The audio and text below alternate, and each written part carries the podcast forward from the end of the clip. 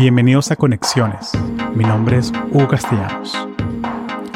Conexiones es un podcast donde conversamos con los latinos que trabajan en tecnología y compartimos herramientas para llevar tu carrera al siguiente nivel. En esta ocasión hablamos con Santiago Zárate. Él es un programador autodidacta y product owner en una compañía de open source en Alemania. Y él ha trabajado en Venezuela, en Panamá, en Taiwán, en un montón de sitios. Y solo el hecho de que él sea autodidacta ya de por sí hace que su historia sea muy interesante. Sin embargo, lo que me llamó más la atención y la razón por la que lo invité al podcast es que él está en el espectro del autismo. Y él tiene ADHD o TDAH, como se dice en español. Eh, yo también tengo TDAH y déficit de atención, eh, como lo quieras llamar. Eh, no, no, me, no me encanta ese nombre de déficit de atención porque no es un problema de, de, que me falta atención, es que solamente las cosas que me apasionan me, les doy atención. Ese más, o menos es un problema de lo que se llama executive function, que es cómo regulas tú tus emociones y tu foco. Y me estoy yendo del hilo y bueno, les advertí que yo tengo ADHD. Pero sí, pero Santiago también. Eh, y encima Santiago está en el espectro del autismo. Entonces hablamos sobre ese tema, sobre la neurodivergencia. Y cuando digo neurodivergencia, eso cubre todas las personas que procesan información de manera diferente a la mayoría. O sea, la gente con ADHD, la gente en el espectro del autismo, la gente con Asperger's, eh, también la gente que tiene em, Tourette's o tiene dislexia entra en ese espectro. Y hablamos sobre cómo es hacer una carrera en tech si estás en el espectro. Eh, cómo él regula el tema de las relaciones interpersonales, eh, cómo se mantiene al, día con su trabajo, cómo lo ha ayudado, qué cosas trae a la mesa que de pronto una persona que, no tiene, que no está en el espectro le cuesta más, qué cosas son más difíciles para él, qué cosas son más fáciles para él. Y me encantan estas conversas cuando, cuando tengo algo tan, tan personal en común con, con un invitado porque siento que no me tengo que explicar. Siento que me entienden de una y yo los entiendo a ellos de una. Y así que fue una conversa bien, bien satisfactoria, llena de, muchos datos y por eso también hablamos como dos horas. Eh, y bueno, espero que, la disfruten, espero que te agregue valor y espero que te, que te eduque un poco sobre este mundo de vivir en el espectro de la neurodiversidad. Y bueno, hablamos sobre sistemas, cómo los dos manejamos nuestra neurodiversidad, cómo ser un buen amigo o por lo menos tratar con respeto, tratar bien a la gente que, que tiene, que está en el espectro. Y también hablamos sobre cómo puedes tú, de cierta manera, investigar si estás en el espectro o no. Y bueno, como, como Santiago también es parte de la comunidad open source, hablamos sobre los proyectos que él ha hecho y su historia migratoria. O sea, cómo fue ese salto de Venezuela, Panamá, Taiwán, luego Alemania, cómo es instalarse en Alemania, diferencias culturales, eh, estamos haciendo un miniciclo así no oficial sobre eh, latinos que trabajan tecnología en Europa. Eh, tuvimos a, Ángel Castillo Corullo, que está en Finlandia. luego de, de, Santiago vamos a tener otro muchacho que está en Alemania también. Así que bueno, espero que disfruten este episodio. Les recuerdo que tenemos un Discord donde seguimos la conversación sobre estos temas. También estamos haciendo reuniones por Zoom cada dos semanas para conversar sobre temas de tecnología. Y son charlas informales. Eh, son una manera para que la gente que escucha el podcast se conozca entre ustedes. Yo también voy a las charlas porque me encanta conocer a la gente que escucha el podcast. Eh, yo los considero amigos, yo los considero, o sea, ustedes son el corazón de la comunidad. este podcast existe por la gente que, que la escucha, que lo escucha. O sea, si nada de escuchar este podcast sería yo hablando eh, solo o, yo hablando con gente interesante solo. Pero bueno, ustedes son los que hacen la comunidad. Así que bueno, tenemos el Discord. Aquí en las notas del show están los links para que se unan al Discord. o a la lista de emails donde pueden enterarse de los, de los meetups por Zoom. Y también Santiago nos dio muchos links sobre los recursos que, que, cubrimos, sobre cosas de, de, Agile, de Agile Testing, también recursos para eh, comenzar tu carrera en open source, links sobre lo que hace su equipo en SUSE y también links para que te informes sobre TDAH y sobre el espectro del autismo. Y bueno, hablamos sobre mitos, qué cosas son verdad, qué cosas no son verdad, qué cosas no son tan verdad. Y bueno, espero que lo disfrutes.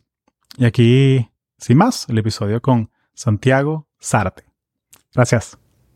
Eh, bienvenido a Conexiones. Gracias por hacer el tiempo. Lo aprecio mucho. ¿Cómo, cómo te presentas tú? Es una pregunta simple, pero tiene muchas ramificaciones. Hola, Santiago, mucho gusto. Y si es por mí, hasta ahí termina la interacción. Pero todo esto viene por, por el tema de la, neurodiversidad. Es como cuando alguien me pregunta, ¿cómo estás? O sea, ¿qué quieres saber? ¿Cómo estoy en realidad? ¿Quieres decirme hola, ¿cómo estás? Porque, vas porque necesitas decir otra cosa y el hola, ¿cómo estás? Si es por mí, la, interacción termina allí y no sigo. Pero cuando eh, me preguntan qué haces para vivir, yo siempre digo, a mí me pagan por romper cosas. Vengo de Caracas, Venezuela, un, un viejito ejerro llamado Antiman, por ahí frente a la Católica. Tengo lo que yo podría llamar un master's degree en entrar en universidades y nunca terminar. O sea, eh, Excelente. He intentado varias veces arrancar y por A o por B, porque me fastidio, porque tengo mucho trabajo, eh, porque yo también empecé a trabajar antes de, de eh, ingresar a la universidad. De hecho, antes de graduarme del liceo ya tenía mi primera página web publicada, me hackearon mi primer CMS, hice mi propia página desde cero en ASP.NET, o sea. ¿Qué año es este más o menos? Esto es año 2004. Ok. 2004. Y ya en el 2006 estaba trabajando.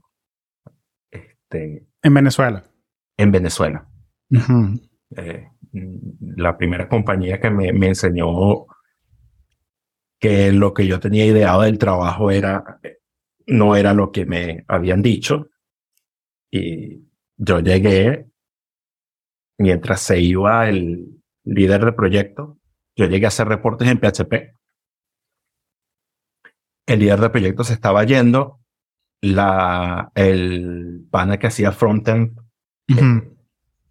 eh, había renunciado, entonces estaba trabajando freelance para la compañía y en mi primer día de trabajo, los dueños fueron a una reunión, organismo del Estado.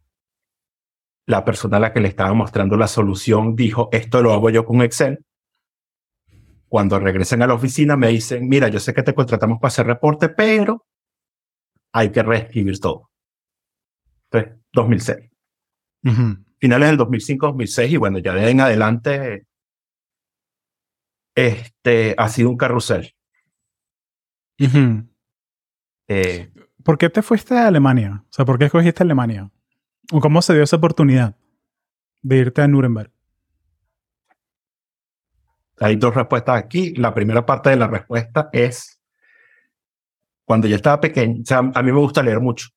Cuando estaba pequeño, mi abuelo, que, que es uno de estos hoarders, eh, y, bueno, el, el TDA corre en la familia y yo estoy seguro de que de mi, de mi lado, por el lado de mamá, mi abuelo es la raíz.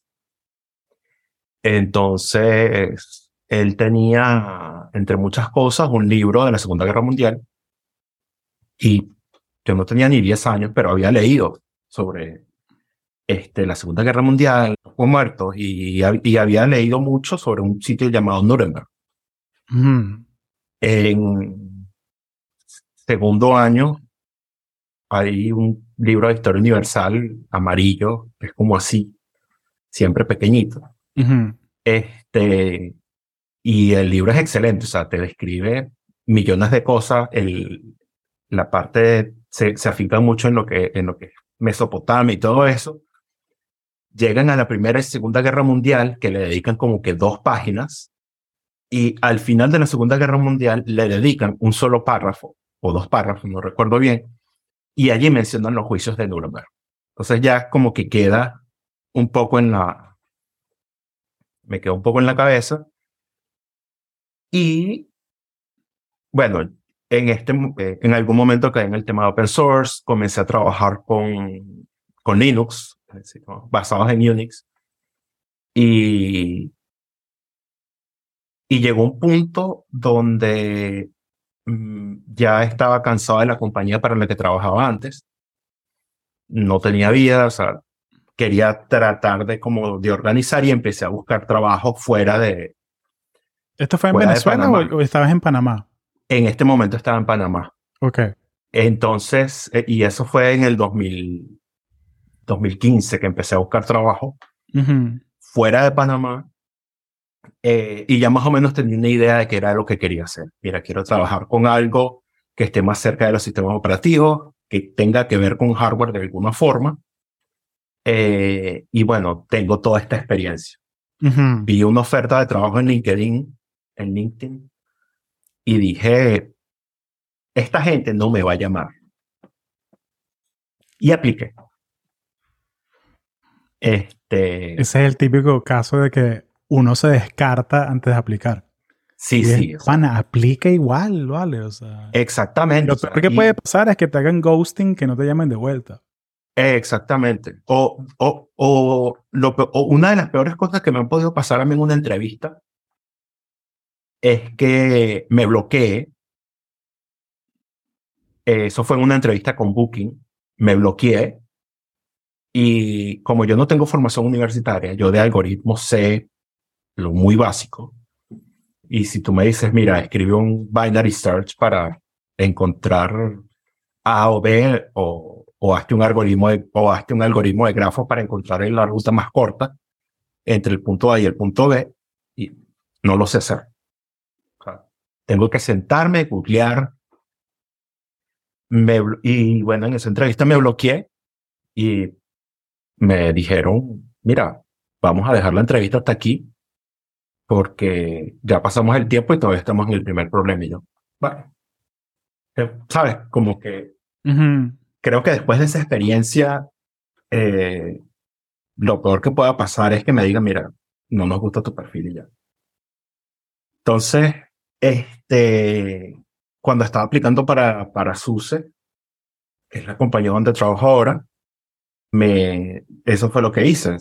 voy a aplicar. De hecho, apliqué a Canonical también. Que son los que es la competencia?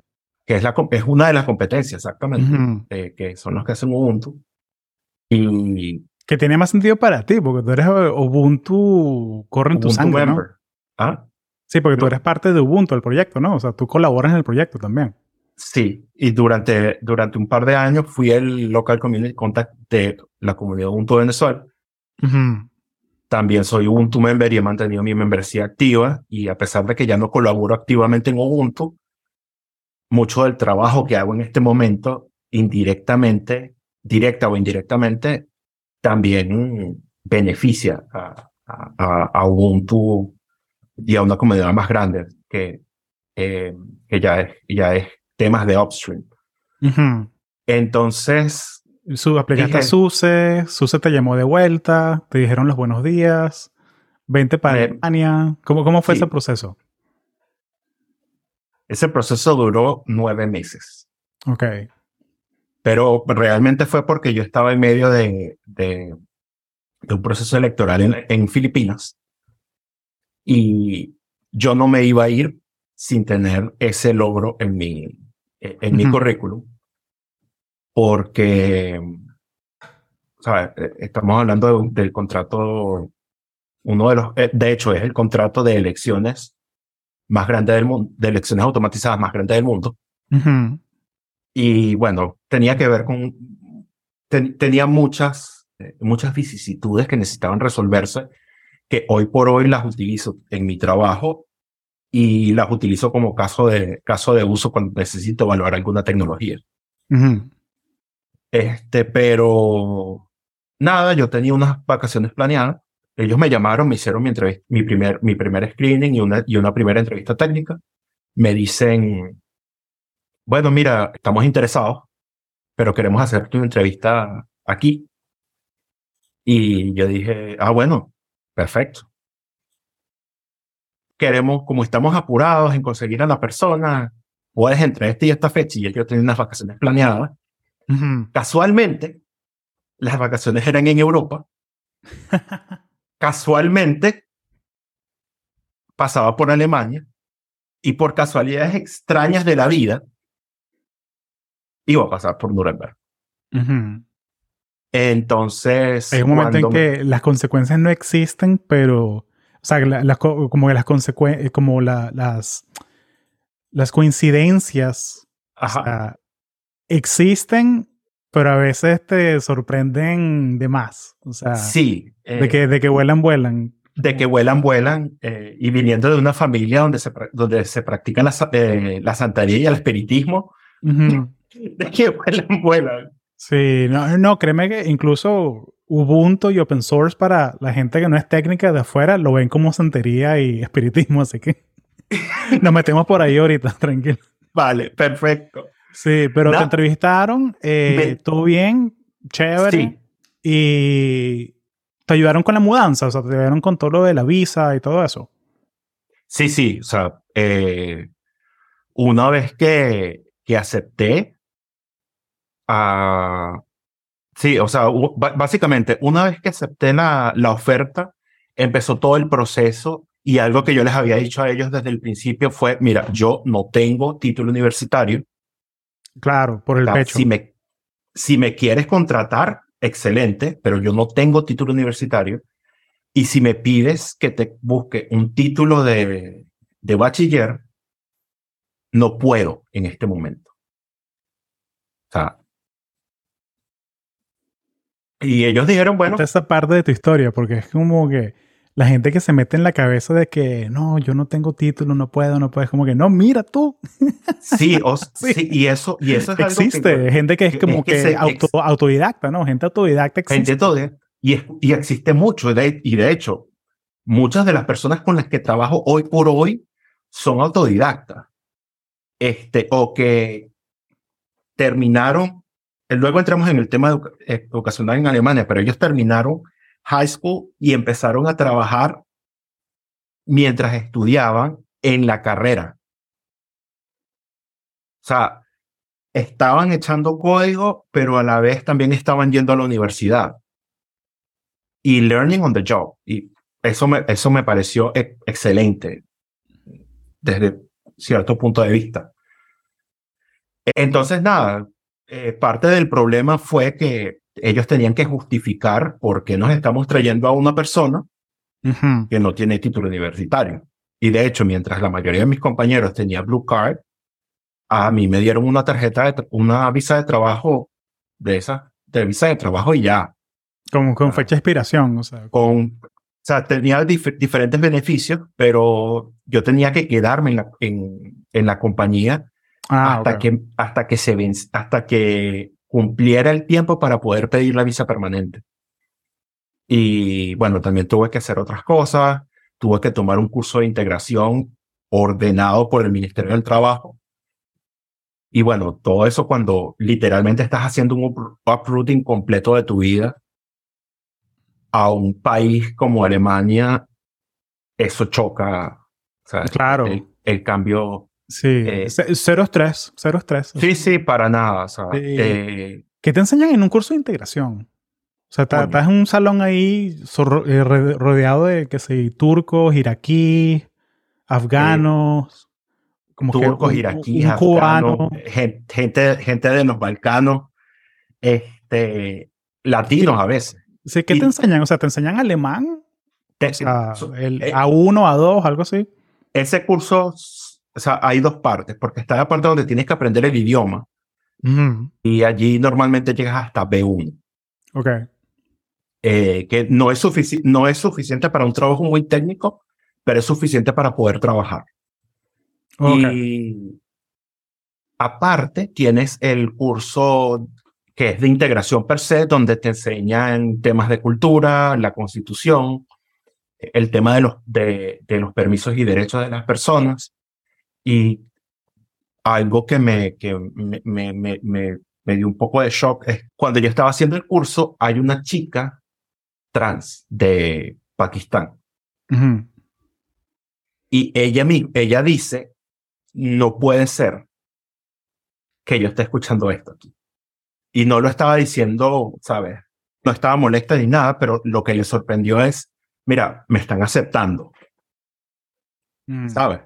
Porque de, eh, de, entrada, y creo, que, y creo que era, tenía en torno a, al tema de los derechos, este, que le hacen mucho hincapié durante todo, durante todo el curso. Se te enseñan también que cuáles son los países de, la, los países de Alemania. ¿Tú has visto?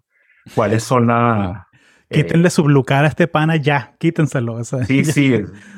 Eh, Mándenlo para, para, Venezuela, para el país de África de donde es él. Exactamente. ¿Cuáles son los países de los, los estados de África? Pero no, sí, eh, básicamente. Sabes que ah, yo, yo, estudié, yo estudié con mucha gente de political science. En, Como cuando está haciendo la. Yo, yo, yo soy un master dropout. De hecho, estoy volviendo a hacer la maestría ahorita porque sí la quiero terminar. okay pero hace nueve años, cuando estaba haciendo la maestría, mucha de la gente con la que, mis, panas, pues, con las que yo interactuaba, eran de political science. Y son gente que sí de Albania, de Alemania, eh, una chama de, Marruecos. Y hay un meme de, dentro de esa comunidad que África es un país. África is a country. Entonces, como cuando la gente dice, sí, porque allá en África, como que, como que si fuese una sola entidad. Como que se. Ajá, sí. Entonces, pero entonces traduce lo que es Latinoamérica. Sí, porque Latinoamérica, ya, pues, estás hablando de el pana que tiene una mansión en Santa Fe, en Ciudad de México, o estás hablando también con la de la indígena quechua que vive en la orilla del lago Titicaca. Ajá. porque ¿de quién estás hablando tú? ¿De quién estás hablando? Sí, sí, tal cual, tal cual me pasa en el trabajo con un compañero que también es venezolano, que un día estamos conversando y nos llama, nos llaman un, grupo de alemanes y nos dice, mira, esto que pasa en, en esta serie Narcos y ponen un clip. En este documental que se llama Narcos. Y ponen un clip, estamos una española, el compañero de trabajo y bueno, el amigo y, y yo. Este, y me dice, ellos hablan así, ustedes hablan así en realidad. Y la realidad es que yo soy de Caracas, mi amigo es cumanés y la española es de Madrid, España. Y nosotros así como que, mira, pana, no. O sea, y, y pasa mucho que, que, que, a veces se generaliza tanto y, y terminas en una mezcolanza. Entonces, de hecho, en algún momento un colega me decía, este, él pensaba que Caracas quedaba en México. Bueno, pero, pero, o sea, eso ya es ignorancia que te la puede quitar Google. Pero como que, pero, pero sabes, como que cuando es como, porque hay una diferencia entre ser ignorante y ser, eh, ¿sabes? Tener discriminación o, sentir como que, ¿sabes? Que ah, todos los latinos son así. Pero, si eh, eh, pero, pero es igual como que tú me digas que sí, sí, porque ¿cuál es la capital de Sajonia? Ni idea. ¿Sabes? Como que sé que queda en Alemania y sé que es para el este. Y entonces de repente son... ¿Sabes? Como que son curiosidades, son vainas que te las puede quitar Google. Sé que queda en Alemania. Pero, pero, pero, pero son, o sea, cosas de geografía, porque uno es un, yo soy geek de geografía sé vainas así, pero no tiene por qué saber. Y, igual que en el tema laboral pasa eso, como que hay muchos venezolanos regados por el mundo y que cuando pasa, hay problemas en Venezuela, los que tienen familia en Venezuela, y es como que, sí, porque en Venezuela pasó tal cosa, y, o sea, supongo, estás en una oficina en Nueva York, sí, porque pasó tal cosa en Venezuela, y el colega gringo, Ah, qué chimbo, vale, qué vaina. Mira, ¿me vas a entregar el reporte a las 4 o cómo es la cosa? Eh, sí, tal O sea, cual. tiene, porque no, no es su problema. O sea, es como que pueden ser empáticos y todo, pero mira, estás, aquí, ¿sabes? Y- Exacto. Sí, Es un no, tema y- que hay que lidiar con eso a veces.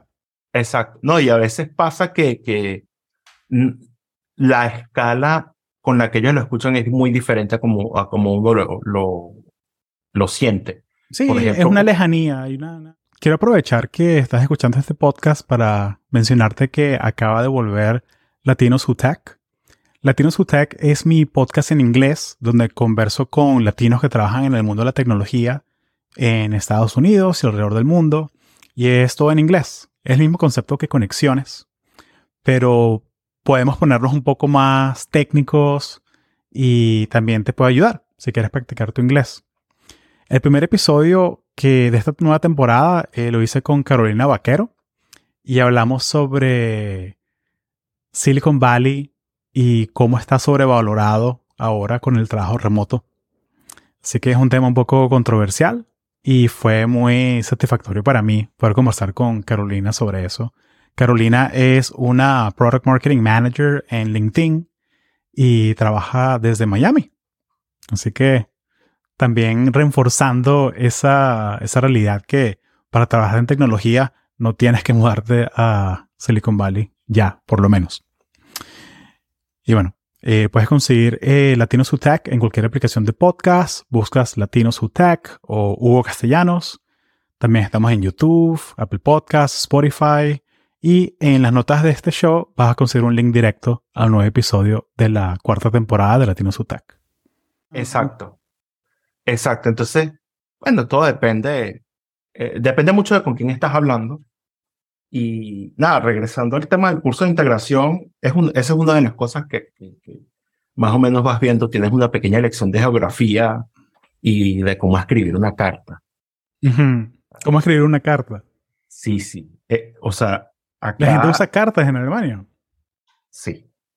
O sea, Wow, ok. no- ya no tanto, pero muchas veces tienes que enviar elementos que los descargaste, los imprimiste, los firmaste y se lo tienes que mandar al seguro o, o al abogado o, o al contador vía snail mail con su tarjetita eso. espantada, es- estampada y todo. Qué loco eso. 1993. No, y si, si te digo, o sea, aquí todavía se, se utilizan faxes. No me ha tocado, pero aquí envían faxes. En, en Estados Unidos también, pero en, en los hospitales. Es un, es un tema, es un tema de, de no poner cosas en la nube. Eh. Es un tema de mm, también que, que la, la- esa parte de la infraestructura no, no, no se ha modernizado. Eh, pero sí, es muy raro. Es muy raro. Sí, ¿Qué es lo que hace un product owner? Porque, o sea, yo- mira, background, yo soy ingeniero de hardware y yo trabajé en diseño de circuitos y trabajé en validación, o sea, validando con software que el circuito esté bien diseñado. Entonces tú simulas las cargas y todo, las memorias y puedes simular también eh, la longevidad de cuánto te dura esta memoria. Um, entonces por ahí, ahí es como que donde acaba mi, mi, mi experiencia con cosas de software. O sea, es mucho de hacer, hacer scripts en Python para testear sistemas. Listo. ¿Qué es lo que hace un product owner? Eh, en, tu caso. O sea, en tu caso que trabajas en, en open source. Bueno, yo trabajo como, o sea, yo, soy product owner de un equipo que hace quality engineering y mi equipo es responsable del tema de testing en general para diferentes componentes. Por un lado, la parte open source que tiene la compañía, que es OpenSUSE, y los productos que tenemos nosotros, que SUSE Linux Enterprise y, todo, y, y toda la, y toda la gama. Y un product owner, en mi caso, porque aplica, también cambia mucho dependiendo de dónde, dónde estás trabajando, pero en líneas generales es, es la persona que se encarga de tener, es- tener esa conversación con, con la gente en la calle. Yo lo, yo lo pongo mucho así, hablar con la gente. Con la gente que, lo, que usa el producto, con la gente que lo la- va a usar. con la gente que utiliza el producto, con la gente que está interesada o que lo, o, que lo usa en su día a día, pero también hay aristas por eh, aristas, porque a veces hay personas que no saben que están utilizando ese producto. Entonces, eh, y un ejemplo perfecto es un, un CAT scanner, donde tienes un container, o sea, un, eh, un, container de, de... Sí, una caja. De sistema operativo. No, no, no, no, estoy, no estoy hablando de una caja. Esto, estamos hablando de una computadora que está corriendo el sistema operativo y tiene un container, eh, un container engine corriendo, que si Docker o, o algo así. Y allí mismo estás levantando una imagen para una imagen de ese container para poder correr tu, tu aplicación, que es la que se encarga de levantar la memoria eh, del CAT scanner, de inicializar los distintos eh, circuitos y mecanismos ópticos que tenga para poder procesar, para poder procesar las señales. Entonces, a veces eres el usuario final y tú no sabes en qué te puede afectar todo esto. Claro. Y algo que, que aprendí hace poco, conversando justamente con, con, uno de estos usuarios finales, era que cuando se encontraban con un error, lo que hacían era reiniciar el, el cluster. Ya, bueno, el, el, reinicio del cluster pasaba por otra cosa, pero ellos lo que hacían era reiniciar su máquina y cuando iniciaban otra vez, pues todo funcionaba. Y resulta que la raíz de ese problema estaba en otro lado muchas otras capas. el usuario.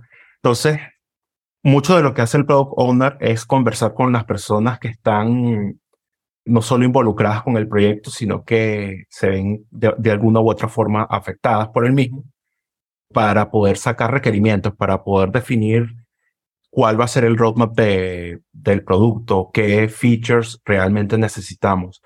Y aquí es donde hay, yo lo veo como que hay una, una mezcla entre lo que es un product owner y un, y un product manager.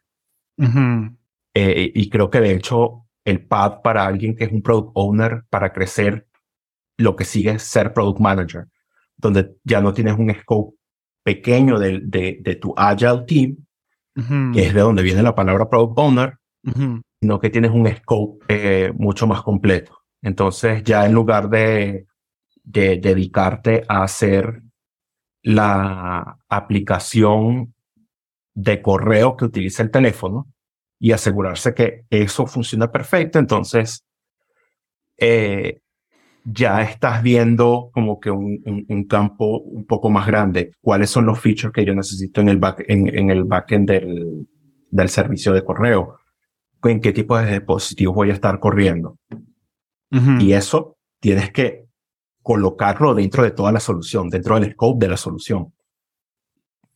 Entonces, el product owner en su día a día está sentándose, revisando cuáles son los diferentes tickets o las diferentes eh, épicas, como lo llaman algunas personas, uh de qué es lo que hay que hacer.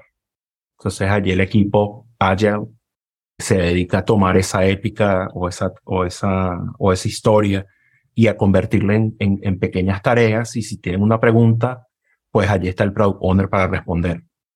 ¿Por qué estamos haciendo esto? ¿Cuál es el... ¿Cuál es este requerimiento no lo entiendo. O sea... E, exactamente. E, ese, ese es parte del trabajo del Product Owner.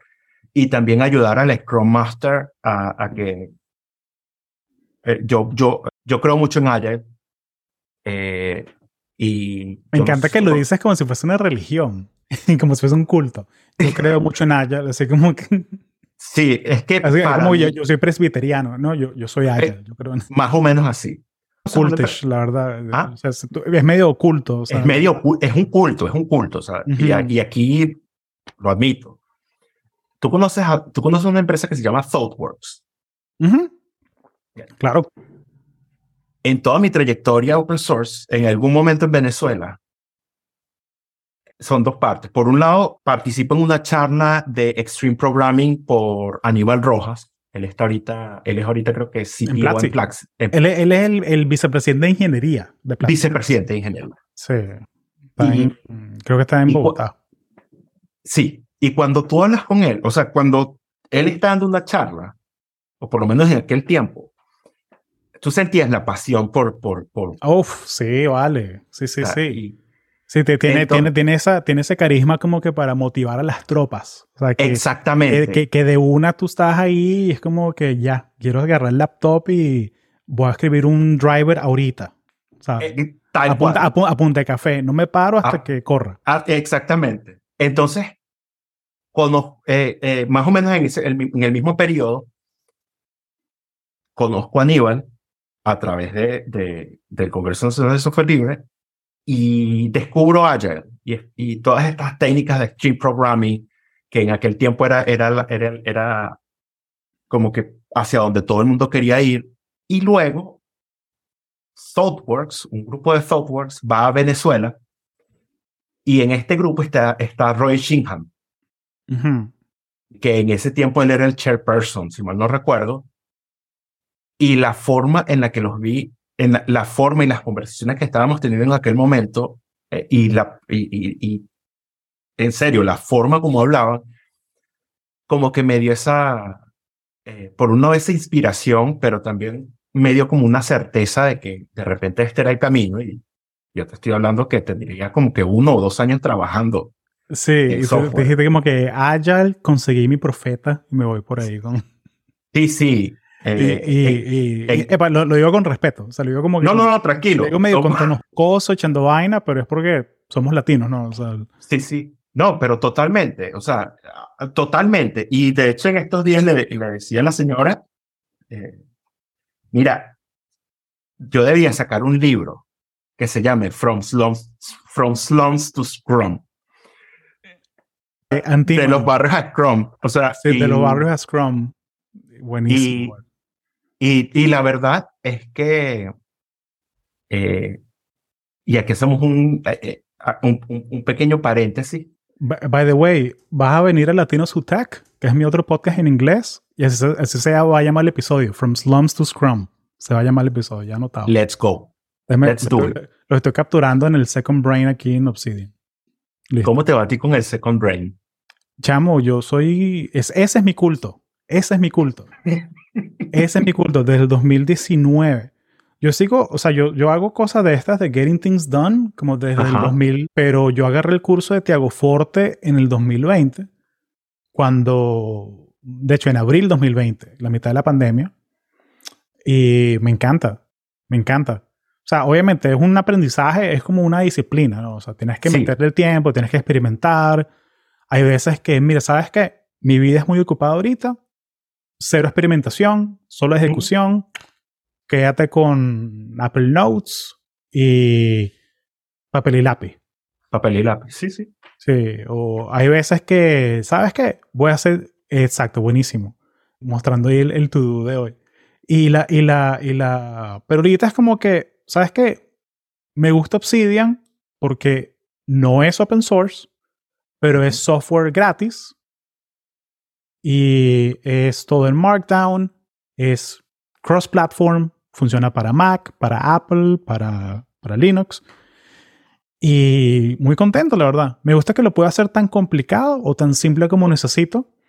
Eh, también que yo siento que también es más enfocado a, ge- a gente que tiene ese background en programación, gente que no tiene Sí. miedo a hacer comandos o gente que de hecho que aprecia que algo tenga shortcuts. Sí, sí, esa, es- esa flexibilidad. Y Obsidian para mí es un IDE. Sí. Sí, sí, sí. Sí, no, a mí me encanta, a mí me encanta y, y por eso yo pago mi, yo pago mi, mi mensualidad para el sync con el teléfono. Que yo sé que podría hacérmelo gratis con Working Copy y todo y tal, pero son cuatro dólares al mes, yo se los pago feliz, ¿sabes? Que no. Exacto.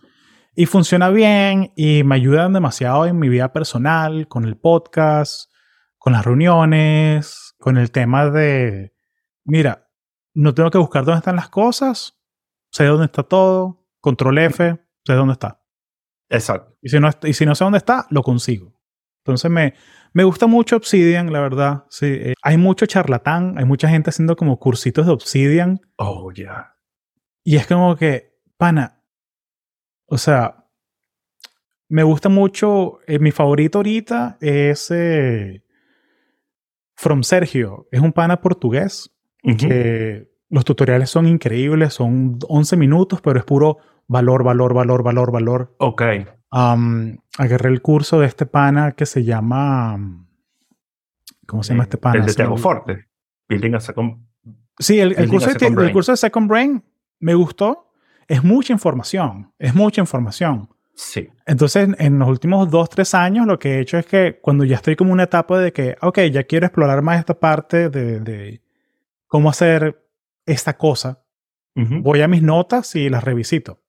Entonces, Ujú. tengo notas del año 2020 que les he vuelto a ver, tengo PDF del año 2020 que los he vuelto a ver. Em, pero sí, me gusta mucho cómo lo hace, pero como te digo, mucho de... Y, y tenemos que hablar de- del tema de ADHD, que muchos de los consejos de productividad que son para mainstream no funcionan No para, aplican. para gente con ADHD. Eh, no funcionan, o sea, porque tu, tu cerebro es diferente. Ah, Sí. Entonces, como que esas cosas como que para, si proyectos, áreas, recursos, archivos, suena bien, pero luego cuando, cuando te enfrentas a eso es como que, ok, um, ¿dónde va esto? Sí, es, Y y es- ese es- no es dónde va esto, simplemente archívalo y luego lo y- consigues. Y luego lo consigues, Sí. deja, que search funcione. Entonces hay cosas como que esas estructuras así tan, tan rígidas no, no funcionan. Bueno, aquí es donde vuelvo a la parte del culto. Y, Sí, y es una de las razones por las que a mí me gusta tanto Agile. No Scrum, no Kanban, no, no Safe o whatever. Es realmente porque el framework, si lo, si lo, eh, si haces una transpolación y lo llevas de el de- del área de tecnología a tu día a día, muchas veces, y, y- y vamos a empezar a, a, a hilar diferentes temas. Eh, Cuando lo llevas a tu día a día, o sea, normalmente cuando tú te levantas y dentro de uno de los muchos sistemas que cuando eres una persona neurodiversa tie- haces, sea que tengas Asperger, eh, yo, como, como te, te había comentado, tengo Asperger y también tengo síndrome de hiperactividad y trastorno de hiperactividad y déficit de atención. Entonces, que el, el- el- la nomenclatura es terrible porque es mucho Sí. más complicado que eso. Sí, porque, porque no es un problema de déficit de atención, es de regulación de atención. Exacta. Y regulación de las funciones ejecutivas. Esa, Ajá, esa, ajá. ese, ese, Sí, o sea, porque, porque uno puede, yo tengo, yo tengo solamente eh, ADHD, pero, Ujú. pero uno puede prestar atención a las cosas, pero te tiene que interesar. Exacto. Interesar, y el día que no te interesa, lo sueltas y no lo vuelves a agarrar. Y no, y no lo vuelves a agarrar y cuando lo agarras, te toma toda la energía a vida y por haber para solamente para poder hacer eso. De hecho, hay, hay, hay algo que se llama The Spoon Theory que es, es perfecta para explicar qué tanto, te, qué tanto le cuesta a una persona Mm, ejecutar una tarea. Cuéntame sobre el Spoon Theory. El Spoon Theory es básicamente, la, la, teoría va así. Tú empiezas tu día con 10 cucharillas. Levantarte de la cama, te voy a quitar una cucharilla.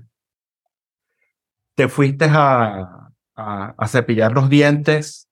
¿Qué tanto esfuerzo es eso? Mira, eso es una cucharilla más. Y hasta aquí vamos bien porque tiene, tiene sentido. Y resulta que tienes que hacer un paper que tienes que entregar dentro de cuatro semanas.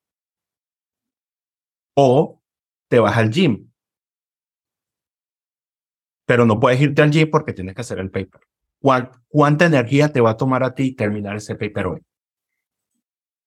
De pronto son 100 cucharillas hacer todo el paper, pero te quedan 8. Y es como que te, te, te frenas y te congelas de que... ah, sí, mejor exacto. mañana que tengo las 10 y le meto 10. Y le metes 10. Mentira. Y en el, inter, en el interín también, también invertiste tiempo en pensar si lo hacías hoy o si lo haces mañana, que vas a tener 10. ¿Sabes? Entonces ya, ya, ya no tienes esas ocho cucharillas que te restaban. De repente te quedan cuatro. Y esas cuatro tienen que ser para preparar comida. Y esta es una de las partes donde e, ese Spoon Theory es excelente para explicar muchas veces por qué no me, por qué no me puedo levantar de la cama, aunque sé que no estoy deprimido, no me puedo levantar de la cama o no tengo las energías suficientes para poder continuar con lo que estoy haciendo. Y eso es algo que no se aprende y mucho menos si, como yo y como muchas otras personas que conozco, te dieron el diagnóstico ya cuando estabas entrado en los 30, en los 20.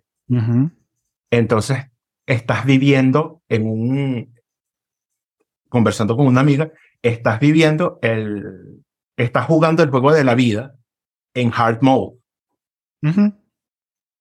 ¿Sabes? Porque estás, estás contra un enemigo invisible que tú no conoces, que tú no sabes que está allí, y solamente cuando te lo dicen es que empiezas a entender, ah, por eso es que cada vez que entro en la universidad, este, mi caso en particular, cuando tengo que ver cálculo, Freud calculia, cuando tenía que ver cálculo, yo me quedaba dormido en las clases. Claro. intenté N cantidad de cosas y me quedaba dormido en clase, porque no me interesaba en lo absoluto. Claro. Entonces, en el interín fue aprender un poco a to be kind to myself, a quererme un poco. Sí, ser amable contigo. Pues, ser amable conmigo. O sea, háblate a ti mismo como le hablarías a un amigo, ¿no? Exactamente. Y empezar a hacer reframing de muchas cosas. Eh, y una de ellas fue que cuando yo estaba estudiando primaria y secundaria, mi método favorito de poder manejar las cosas que tenía que hacer era escribirlas en una, en una de estas fichas. ¿Te acuerdas? Las fichas estas con líneas. Sí, sí. Esas fueron las que me ayudaron a mí a, pasar de primaria, terminar primaria y secundaria. Entonces, allí como que fui desarrollando esa, esa idea de siempre tener como que una lista de las cosas que, que, tengo que hacer. Y si lo conectamos un poco, ya ves por qué Agile, cuando, cuando lo descubro, porque claro, me ayuda a decidir rápidamente si es algo urgente, si es algo importante pero no urgente, si es algo que no es importante y tampoco es urgente, y si es algo que realmente ni siquiera debería estar en mi radar. Entonces, pues allí poco a poco como, como que he ido un poco adaptando cosas aquí y allá. También aprender todo el tema comunicacional.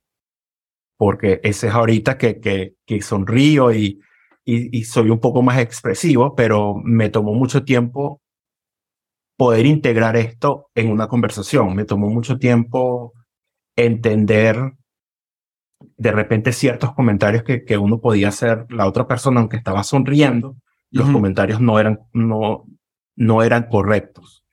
O mejor dicho, no eran los adecuados, porque puede ser que estuviera en lo correcto. Claro, pero no, no, no encajaba en el momento. Es, el tema, es, el tema de, y capaz un contexto, eh, corrígeme, corrígeme si, si no, no estoy en lo correcto, por favor, pero como que una figura pop que alguien pueda pensar con Asperger's, el Doctor House. Doctor House, que es un genio en lo que hace, en inmunología, pero yo me tomaría una cerveza con él, ni de vaina. Ni de vaina lo dejo entrar a mi casa, ni de vaina le dejo que cuide a mis gatos, ¿sabes? Pero el tipo es un genio. Si yo me enfermo, yo quiero que él sea mi doctor. Exactamente. Es como una de los fans del, del, del, del, show igual que Sherlock Holmes. Exacto. Que, tiene ese cerebro súper rápido, que conecta las cosas, que eh, como que es una inteligencia mm, analítica y como que effortless, o sea, no tiene que hacer ningún esfuerzo. Pero decirle los buenos días a la persona y mantener su oficina arreglada, eso, eso es, es una tarea titánica imposible. Sí, sí, de hecho, a mí me tomó yo tengo mi escritorio limpio y me tomó el domingo entero limpiarlo. Y solamente el escritorio. Y eso fue recoger papeles, basura que estaba aquí y limpiarlo, más nada. Y cuando llegó el final del domingo ya yo no tenía energía para hacer más nada. Entonces, este, y aquí un paréntesis que hago, me, me, me agrada mucho que diga que saque Sherlock Holmes y House y no que menciones a Sheldon Cooper, por ejemplo, que es la, la primera referencia que, que, que a veces las personas piensan. Sí. Que tú dices, no, Asperger, como Sheldon. No, no, no. Sheldon es una caricatura. Exacto, sí, sí, totalmente. Entonces, este. Capaz hay días que te sientes como Sheldon. Capaz hay momentos que, que, eres así como agresivo y tal. Eh, pero, pero no, pero, pero siento que.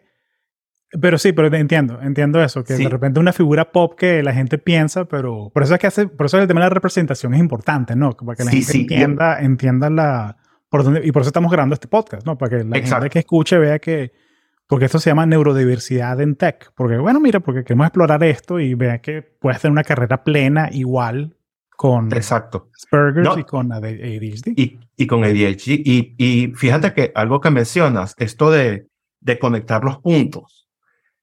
El 60% de mi trabajo, y cuidado si no más, es conectar los puntos entre algo que dijo Pepe allá en la esquina y algo que me está diciendo Hans ahorita en la reunión, en una reunión de estatus. Conectar los puntos y decir, ah, mira, de aquí sale un requerimiento. O de aquí sale, hay un business opportunity al que le podemos hacer follow-up.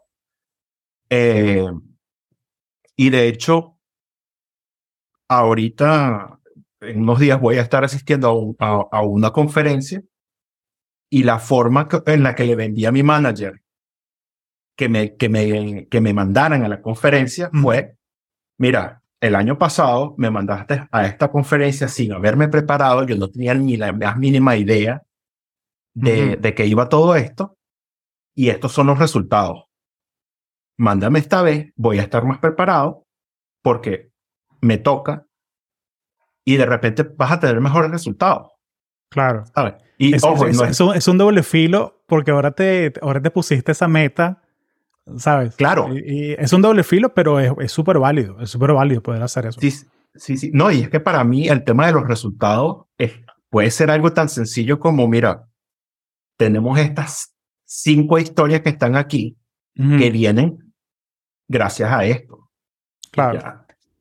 ¿Sabes? También, también entra un poco el tema de, de, de cómo lo negocias. Y aquí un tip para los que están en la tribu, como yo, como, como yo lo llamo, de, del espectro, de TEA, put everything in the back burner. Pon todo en la hornilla de atrás. Porque pasa mucho que la gente quiere una respuesta ya durante una reunión. Y muchas veces es algo tan sencillo como decir sí o no a una fecha. Y muchas veces, y me ha pasado infinidad de veces que, mira, vamos a hacer, vámonos para la playa mañana en la mañana. Y tú dices que sí. Y son las cuatro de la tarde, viene, viene tu manager y te dice, diez minutos después de tú haber dicho, vamos a la playa, yo manejo. Viene tu jefe y te dice, mira, Hugo, tienes que entregar este reporte y mira, yo sé que aquí no deberíamos estar trabajando horas extra y cosas, pero te vas a tener que quedar toda la noche sacando eso porque no queda más nadie. Y si, si tú vas y le dices que sí a él, no vas a manejar mañana. Y si le dices que no, tú no sabes cuáles son las, consecuencias. ¿Sabes? Entonces, y aquí es donde, donde de repente el ejemplo no es el perfecto, pero el concepto de, mira, a menos que, a menos que tengas, a menos que sea un, un lanzamiento nuclear, ponlo en el back burner, espérate unos días, espérate cinco, cinco, segundos. Yo lo llamo la regla de los cinco segundos. Lo allí por cinco segundos. Y si todavía te parece bueno, buena la idea, perfecto. Sí, sí, porque es el tema de, de ser impulsivo. ¿no? a, mí, a, mí, me pasa también, es el tema de, de, Porque la gente se enfoca mucho en lo de en la parte de atención del nombre, pero está esa parte de regulación de emociones. Y una de ellas es ser impulsivo. sí, sí, sí. entonces a mí me funcionan también cosas como, mira, me quiero comprar este monitor, se ve increíble, chévere, buenísimo. Me lo, lo pongo en el to-do, pero le pongo, recuérdame, en una semana. Y dentro de una semana, ese monitor, yo no compré esa vaina, yo estoy feliz con los que yo tengo. Exacto. Check. ¿Sabes? Entonces ya, ya como ya conozco mi cerebro, ya sé cómo funciona, es como esa conferencia en agosto se ve increíble. Recuérdame en mayo. A ver si todavía es algo en mi radar, algo que me gusta, algo que no. Porque si, porque si tú dices que sí, lo voy a hacer, ok, buqueo el Airbnb, los vuelos, toda la cosa y tal. Pero luego estás en julio y a ah, esa conferencia, qué fastidio, pero ya tengo todo comprado. Might as well go, ¿sabes? Sí, sí. Y, y más de una vez, y, y, más de una vez nos pasa que nos comprometemos incluso a, salir con amigos a, a una cena, eh, incluso un, un, almuerzo de trabajo, y cuando se acerca la fecha, resulta que no, no, es tan no era tan buena idea. Entonces, y, y, esta parte, justamente eso de, de, de Live in the Back Corner, es como darte a ti ese cariño de, de, de darte el tiempo para que las funciones ejecutivas de, de tu cerebro o el lack of thereof no te no jueguen contra tuyo. Sí, el, tema de los eventos sociales es algo recurrente. Que hiciste planes para tomarte una cerveza el jueves y es jueves por la mañana y como que, conchale, no quiero ir y tal. Entonces, a mí lo que me funciona es que me pregunto, ok, no quiero ir porque tengo miedo a ir o no quiero ir porque prefiero estar haciendo lo que estoy haciendo ahorita. Que puede ser sacar otro episodio, o puede ser algún proyecto de trabajo, o un consulting, o algo, algo que estoy haciendo ahorita que es como que prefiero hacer esto realmente ahorita en vez de ir a tomar una cerveza con un grupo de amigos. Y decidir, y decidir si cancelo algo o no.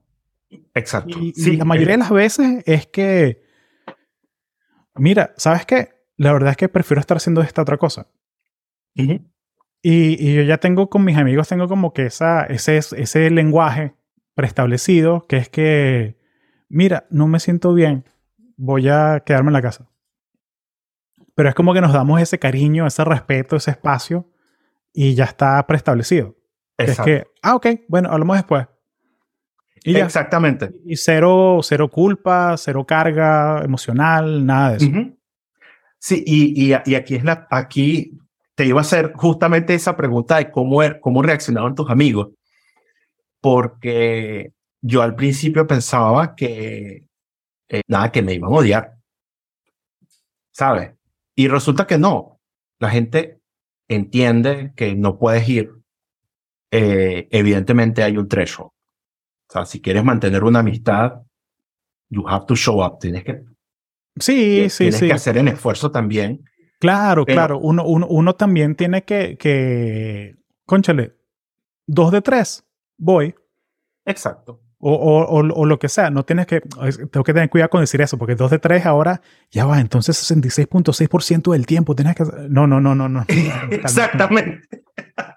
Es, es, es, como, es como eh, los eventos estos de networking que, que a mí me enseñaron que apenas tú entras al sitio, a los tres segundos habla con la primera persona que viste.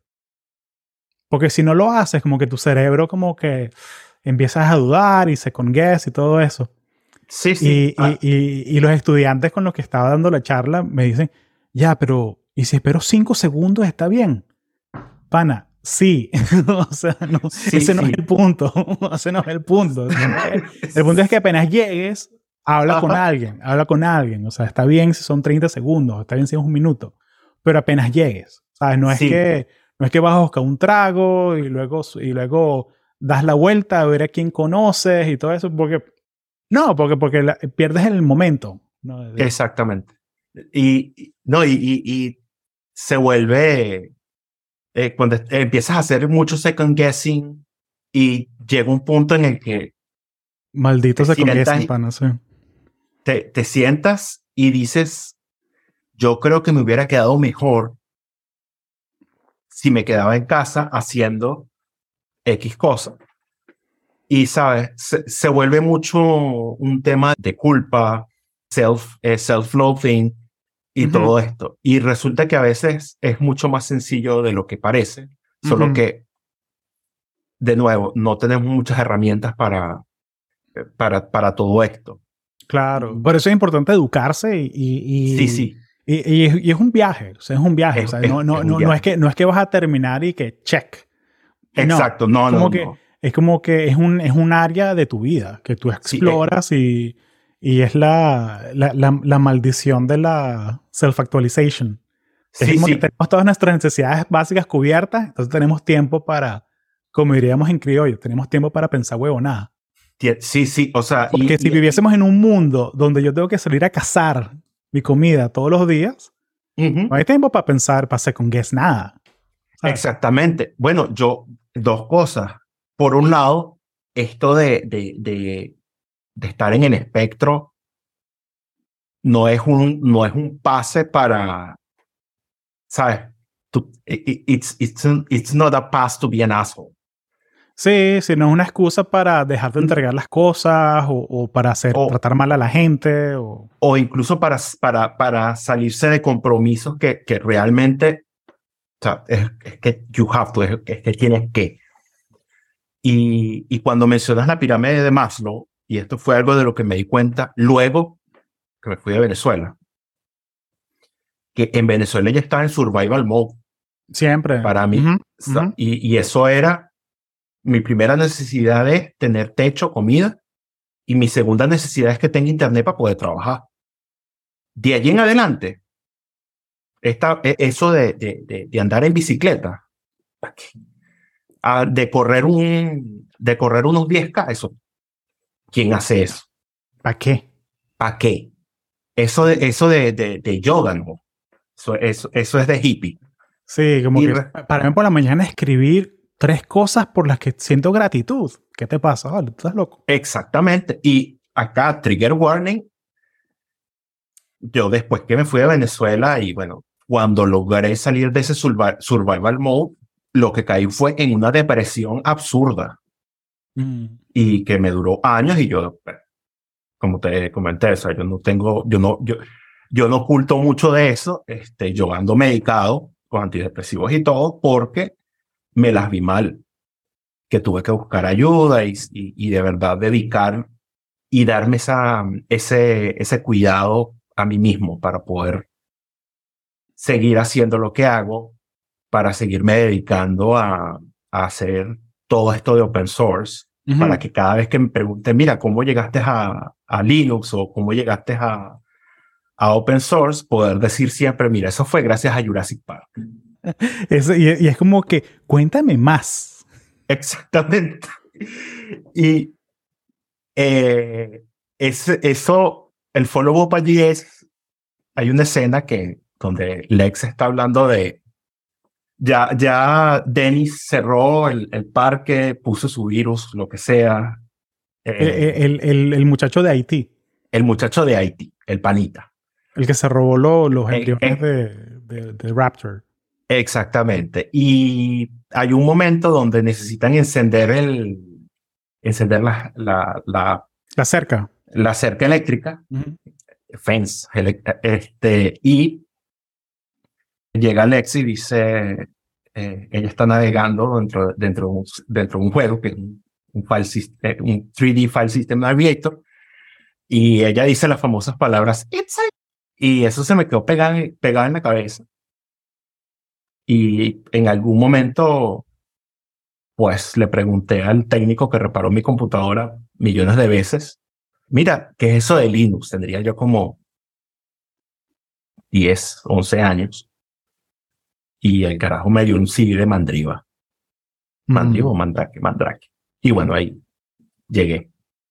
Entonces, no es, no es que nos empecé a utilizar en ese momento, pero eh, ya sabía de su existencia. Exacto. Y en, y en, en el interín, pues, aprendí a, a programar abriendo, haciendo clic derecho, a editar a los scripts en .bbs que, que venían en, en Windows 98.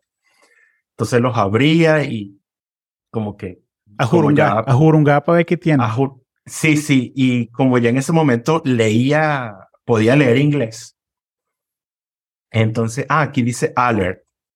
Y llegó un momento en el que llegué y conseguí un mensaje y ya yo sabía cómo manipular el sistema operativo para que me mostrara ese mensaje. Y de allí pasar a empezar a escribir código, pues realmente no fue mucho. Sí, es es la versión software que la, la versión mía de hardware era la radio de la que yo grababa música de la, de la Mega en cassette. Ajá. la abrí y la desarmé y la volví a armar. Entonces, entonces como tú, pues la Funcionó. la- funcionó. fu- seguía grabando. Seguía grabando. Pero sí, eh, eh, es, es, esa parte, uno aprende dañando las cosas. Ajá. Y, y bueno, sí aprendí yo también y, y, y llegué a este mundo, pues. Entonces, Claro. Porque en esa época como juguetes, juguetes educativos. ¿Qué juguete educativo, chico? Era, era, era, ahorita es como que, o sea, que fui a la, a la librería, o sea, y bueno, tenía una sección completa de juguetes de STEM. Ujú. En cualquier clase de, de juguetes para que aprendan electrónica o programación, o Ujú. cosas así, me, me encanta. Sí, que, que ahora, ahora te dan, hay un kit y todo para esa. eh, acá en Alemania hay unos kits que vienen con un Raspberry Pi Ujú. y es, un, es una, creo que es una arañita. Cosas que, que hubiera, me hubiera encantado tener cuando, eh, porque yo crecí viendo Terminator, Ujú. crecí viendo Alien. Ujú. Entonces, Igual. eh, escuchando a inteligencia artificial desde los 90. Entonces, ¿sabes? Cuando, cuando caemos en, en esto de ChatGPT, es así como que es ChatGPT, chico. Sí, como que Pa- "Y- y- Jarvis, cancela todas mis reuniones. Así como. que- Exactamente. Sí, te estoy esperando que alguien abra el API y empiecen a hacer aplicaciones así. Para, Bueno, o sea, que, que Siri en verdad sea lo que nos prometieron. exactamente. Porque la propaganda de Siri, o sea, porque Siri lo que es para mí es un timer fancy. O sea, eh, recuérdame en media hora, crea una alarma en tal sitio, ¿sabes? Pero el resto no es como que, ¿sabes? O sea, e- es, confusa, ¿no? No es tan inteligente como nos la vendieron. Exactamente. Y, y tampoco es como. Yo necesito cono- si tú llegaste a pasar por Wolfram Alpha en algún momento donde tú puedes colocar, claro. Mira, conviérteme cuántos kilova- eh, eh, cuántos cuántos bombillos puedo encender con 750 kilovatios. ¿Sabes? Pan. Y tú le preguntas eso a Siri, Siri no te lo responde, pero le dices a Wolfram Alpha, no sé, dame un, un essay y no, no, no sabe. Pero Claro. entonces tienes claro. ChatGPT Eh, por otro lado. Juega para los dos bandos, o sea, porque él puede, puede hacer cosas así de matemática avanzada, puede hacer cosas de litera- literatura. Em, sí, no, no, mu- mucha, mu- promete mucho. Sí. Pero antes de irnos para esa, para esa ventana de inteligencia artificial, mira, eh, entonces con, o sea, con tu neurodiversidad, ¿cómo, ¿cómo manejas tu tiempo tú para or- organizar lo que haces cada día? O sea, ¿cómo, cómo te aseguras que puedas cumplir con, con los proyectos, en lo que trabajas? Eh, y un poquito como que qué te funciona y qué no te funciona. Ok. ¿Qué has tratado que no te funciona y qué, qué sí te funciona? Mira, el, el tema constante para mí ha sido poder siempre tener una lista de tres cosas, entre tres y cinco cosas que, que quiero hacer en el día, sea trabajo o sean cosas personales. Eso significa que si meto cinco cosas de trabajo, la parte personal, adiós luz. Entonces tengo que balancear un poco. Porque, bueno, pasa mucho que, que cuando me, me, me, me llegué a dar cuenta que mi trabajo, mi, mi cerebro, cuando está bajo presión, cuando tiene mucha, cuando tengo un deadline, de algo que me interesa y es para mañana o para este fin de semana, entonces sabes que el cerebro juega en contra de uno y se olvida de todo lo demás. Entonces caes en, lo, que, en lo que se llama el hiperfocus. Claro. Es, ese, ese, ese tunnel vision donde solamente ves una cosa. Y aprender a manejar eso es difícil. Yo tengo mucho, durante, durante mucho tiempo comencé a pasar de tomar notas en, en papel a agregar las cosas en un calendario. Eh, y el mantra de si no está en el calendario, no existe. Entonces, eh, y muchas veces pasa que tenemos esa facilidad de hacer reschedule, ¿sabes? Que tú Y creo que el, el, el, lo, que, lo que más me ha funcionado de todo esto es, if it's there, do it. Si está, hazlo. Porque cuando trato de, de me, me, me he dado cuenta a lo largo de 36 años que en el momento que yo agarro una tarea y digo, lo hago mañana, esa tarea más nunca va a existir. Game's over, game's over. Game's over. Entonces, eh, eso es algo en lo que he estado trabajando. Ya todavía tengo problemas con el time management. Mira, como toda persona, me cuesta y tengo un cronómetro. Tengo un kitchen timer que lo utilizo cuando estoy en una reunión o cuando me tengo que dedicar a algo. Hace un pomodoro o algo así. No tanto como un pomodoro, porque el problema que yo que, que, que vi con pomodoro es que en 20 minutos no puedes hacer nada. Sí. si, realmente quieres. Ajá, hay que hacerlo realmente, de 40, de 45. Exactamente. Y de hecho, mi, mi, mis, mis, mis, mis slots son en múltiplos de 15 donde el menor tiempo son 15 minutos. En 15 minutos yo como la cocina. Porque si me doy 20 minutos para acomodar la cocina, voy a agarrar y voy a decir, ojo, esto es para mí. Pero voy a decir, mira, este, esta cosita de café, ¿dónde la puedo poner? Y ya, porque sé que tengo 20 minutos. Pues tengo 5 minutos más para pa para huevear. Sí. Eh, como que este es un buen momento para afilar todos los cuchillos de la casa. Exactamente. No. Exacto. Y si dígame si usas piedra, si usas de la piedra, la piedra de amolar, eh, esta que se volvió fancy en estas últimas, en estos últimos años, que son dos piedras que si tienes Sí, sí, sí, exacto. Entonces, eh, entonces las cosas así que son rápidas, yo trato de ponerle 15 minutos y para todo lo demás mínimo media hora. Eh, y cada cierto tiempo tengo mis, mis pequeños stops. Sí, yo uso este Que, que puedes ajustar el tiempo y tienes una, como que te muestra la, una rueda de tiempo en rojo. Entonces tú puedes, entonces time blindness, aquí puedes ver el tiempo. Exactamente. Entonces sé que, mira, voy a hacer 45 minutos de esfuerzo. Ah, mira, me quedan 10. Dale. Exactamente. Como que, concha, estoy cansado. Concha, pero me quedan 30. Dale. ¿Sabes? exactamente. Eso, eso, me ayuda. Como que yo hago como un pomodoro al revés. que es que mm, no es que trabajo por 25 minutos y ya, sino que a veces hay tareas que son ladilla que voy a hacerlas solamente por 5 minutos. Y suena la alarma y es como que, ah, tengo 5 minutos haciendo esto. Y se siente fácil. Vamos a terminar. Vamos, a terminar, exacto. Y, y, y, y, volviendo aquí a, aquello de if it's there, do it, es porque una técnica también es que ponte un deadline de quiero en los próximos 20 minutos hacer, escribir un episodio completo.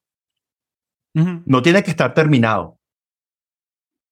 Sencillamente te sentaste, lo escribiste, escribiste el outline y ya. Y en lo que termina eso, agendas para el siguiente día o para dentro de dos semanas hacer un follow-up y volver a reescribirlo. Y gracias a, e, a esa técnica en particular, eh, de las últimas cuatro presentaciones que he tenido que hacer, ninguna la he tenido que hacer en los cinco minutos, la, he terminado en cinco minutos antes de, la presentación. Es más, me da chance de enviarla, pedir feedback a, a, gente, incorporar el feedback y preparar. Tremendo logro, tremendo logro. No, no, sí, sí, con, con TDAH eso es un tremendo logro. Es, es un logro que está aquí. Ajá. y ojo, me ha ayudado mucho. La señora me ha ayudado mucho y ella, este, porque ella, claro, ella hace coaching eh, para, para leadership y el tema de comunicación. Y una de las cosas que ella también hace el tema de, las presentaciones. Pero. ¿Quién es esta eh, persona, disculpa? Eh, Ana Culiverba es mi, es mi pareja. ok.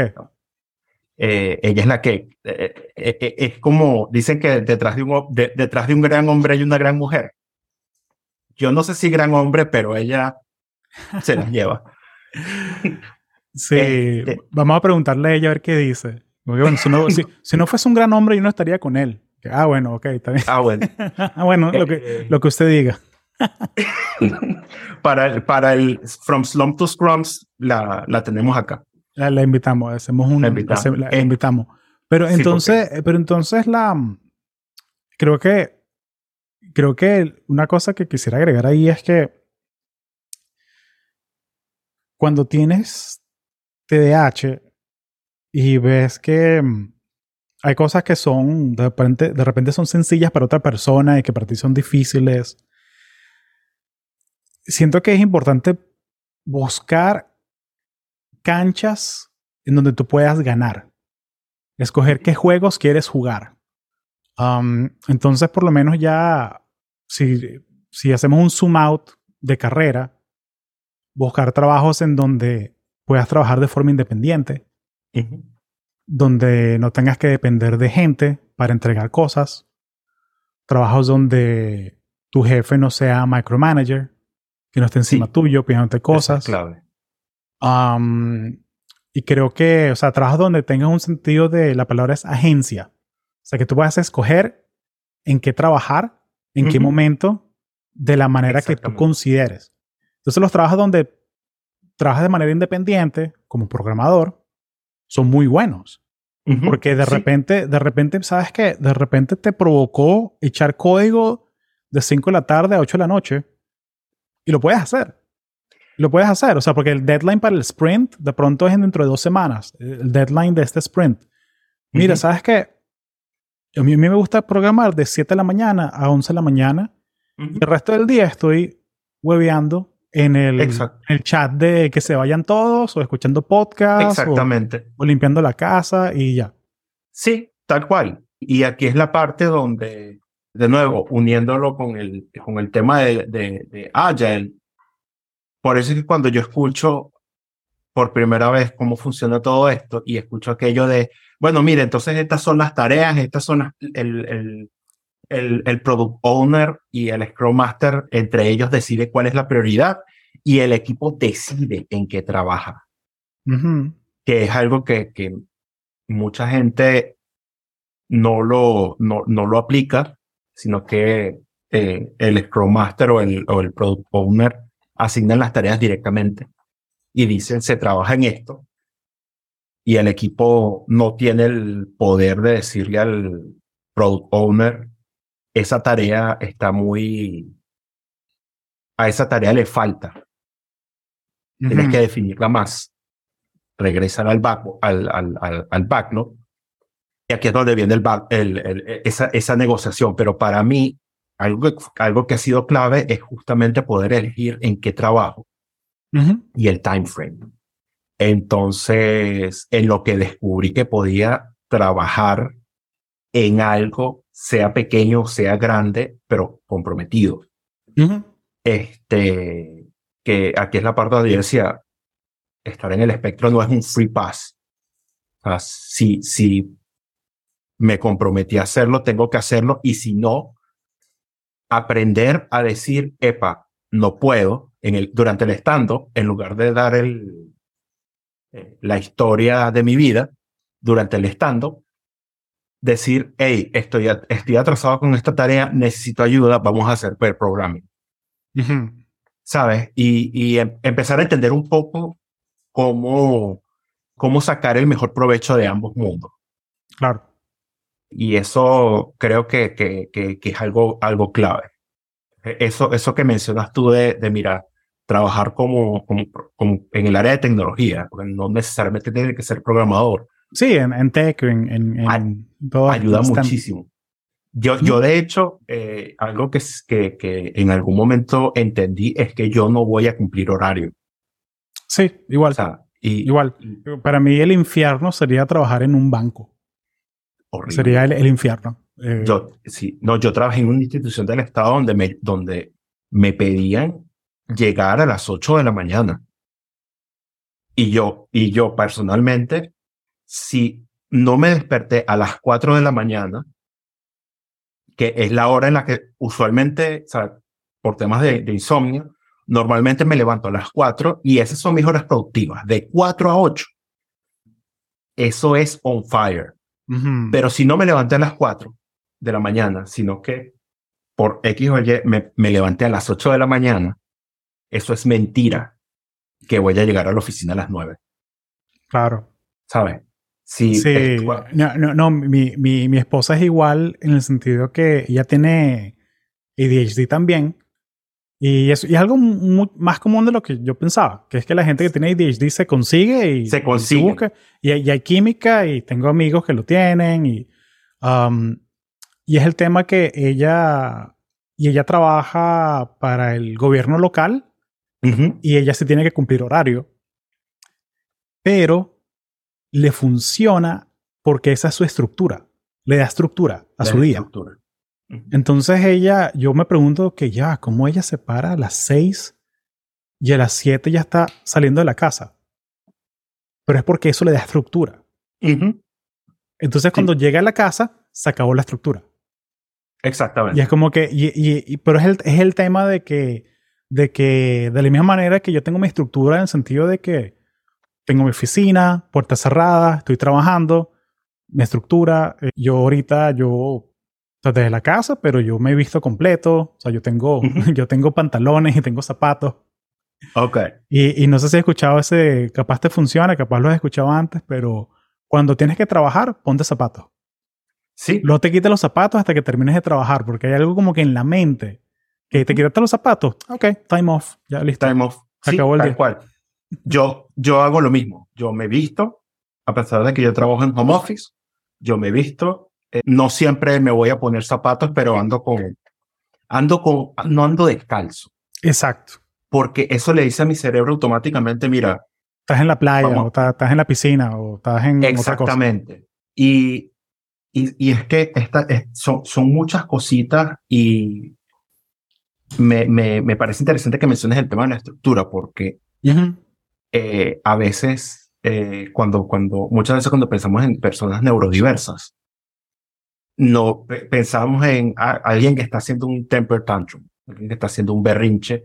Sí, estás pensando no- en un Sheldon, eh, te, sentaste en mi, Exactamente. te sentaste en mi silla del, del, del sofá o lo que sea. Exacto. Y eso pasa, e incluso a mí también me pasa, en menor medida, porque como, como bien decías, Sheldon es una caricatura, pero pasa y, y es real y algo con lo que uno tiene que estar, a- aprender a estar ok eh, con esos quirks que te hacen ser tú y entender cuáles, cuáles son esas cosas de tu cerebro que te piden orden. O sea, yo en casa tengo tres tenedores y dos cucharillas.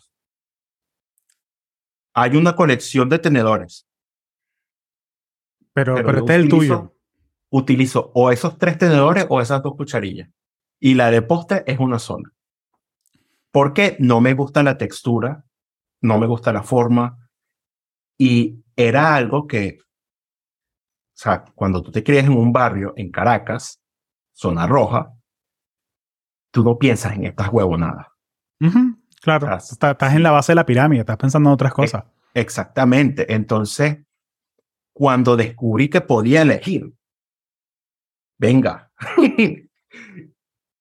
Entonces, Eh, entonces, ¿sabes? Esas son como cositas que, que eh, de repente quien escucha el podcast que esté afuera ya está en otro, en, en otro lugar, pero me ha pasado mucho que, que me he encontrado con muchas amistades que nos, la lleva, no, nos llevamos bien y, y han sido amistades de 20 años ya, porque ambos estamos en el mismo espectro. Y es que incluso estando en Venezuela, mucho de lo que hacemos es masking. Eh, es, eso de, de sí, elaboro un poquito con lo que es masking, que yo sé lo que es, pero, pero para la gente que, que escucha que, que, no sabe qué es masking. Sí, el, el, el masking es cuando eh, hay una situación donde no es que fuiste programado, pero uno carece eh, viendo que, por ejemplo, cuando uno entra a una oficina, uno debe sonreír, uno debe decir los buenos días, y eso puede que a ti ni te importe, no te quite energía, pero hay personas a las que sí. Entonces, parte de ese masking es sonreír. Y no estás sonriendo porque quieres, estás sonriendo porque es una situación donde tienes que. Entonces, como que comienzas a, a tener diferentes layers, diferentes capas para poder, eh, para poder convivir con el día a día. Y una, una de ellas, por ejemplo, es cuando el, el típico, la típica persona que llega a tu, a tu puesto de trabajo se pone a conversar contigo, te echa el cuento de cómo le fue el fin de semana, que se fueron, que se fueron a la playita, se fueron a los Rocky Mountains y disfrutaron unos, unos buenos eh, sándwiches de Jimmy Jones. Y a, ti, y a ti como persona no te interesa. Tú realmente quieres saber por qué esa persona te está echando el cuento de la vida y al final te dice, mira, es que necesito que me envíes un correo con la información de tal proveedor. ¿Sabes? Y durante 20 minutos estuviste, ah, qué bien.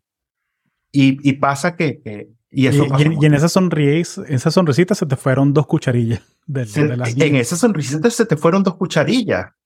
Entonces, y, y, o tener que, tener que tratar bien a alguien que te cae mal. Entonces, cuando pudiste sencillamente haberte salido de la, eh, haberte salido de la sala o ni siquiera acercarte a esa persona. Claro, claro. y, viene, y viene el tema que si Elon Musk, que si, que, que, él, que él dice que cuando la reunión, cuando yo ya dejo de aportar cosas a la reunión, yo me voy. Entonces, entonces, entonces, como que culturalmente no, no es, bueno, depende de la cultura, pero eh. generalmente no es aceptado que tú mires a alguien a los ojos y le digas, mira, tu historia me está aburriendo, ¿en qué te puedo ayudar? Exacto. Necesitas bueno, de mí. O sea, eso, eso, no, no, no está culturalmente aceptable, ¿no? Sí, no, a mí me, han mandado, me, me mandaron a varios cursitos de empatía por esa razón.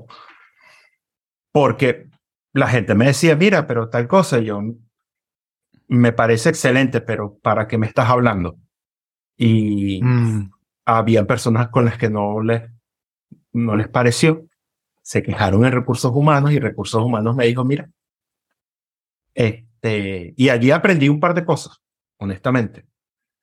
Eh, pero tampoco es que me voy a ir de una reunión a lo Musk, sino si ya no tengo que aportar, me voy sino que si la reunión decía 30 minutos, yo a los 30 minutos me voy.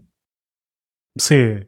sí. Eh, y, y, claro, también, porque también pasa mucho que, que el, a veces la persona que está llevando a la reunión no lleva un buen control del, del reloj, o la conversación se, se, pone buena, o hay cosas más que hablar, porque a veces 15, 30 minutos o una hora no es suficiente para, para deshilachar todos todo lo, eh, todo, todo el tema, todo el tema, claro. Y, y ya, pero, o sea, si no tengo el tiempo disponible o no quiero estar más tiempo en esa reunión, muchachos, me voy y ya, porque allí, allí invertí cuatro cucharillas. ¿Sabes? Sí, el tema de la, fatiga por Zoom es, eh, es verdad. Sí, yo, yo, sí, yo, yo tengo reuniones por Zoom solamente dos días a la semana.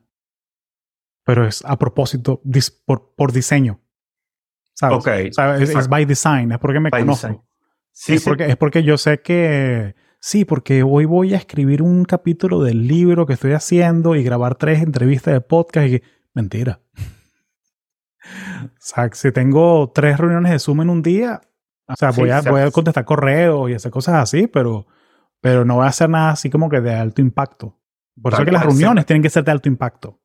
Exacto, sí, tal cual. Y, y bueno, justamente por el tema de, por temas de estructura, ya, bueno, he, he- logrado poco a poco eh, cambiar un poco la organización, al menos dentro de QA.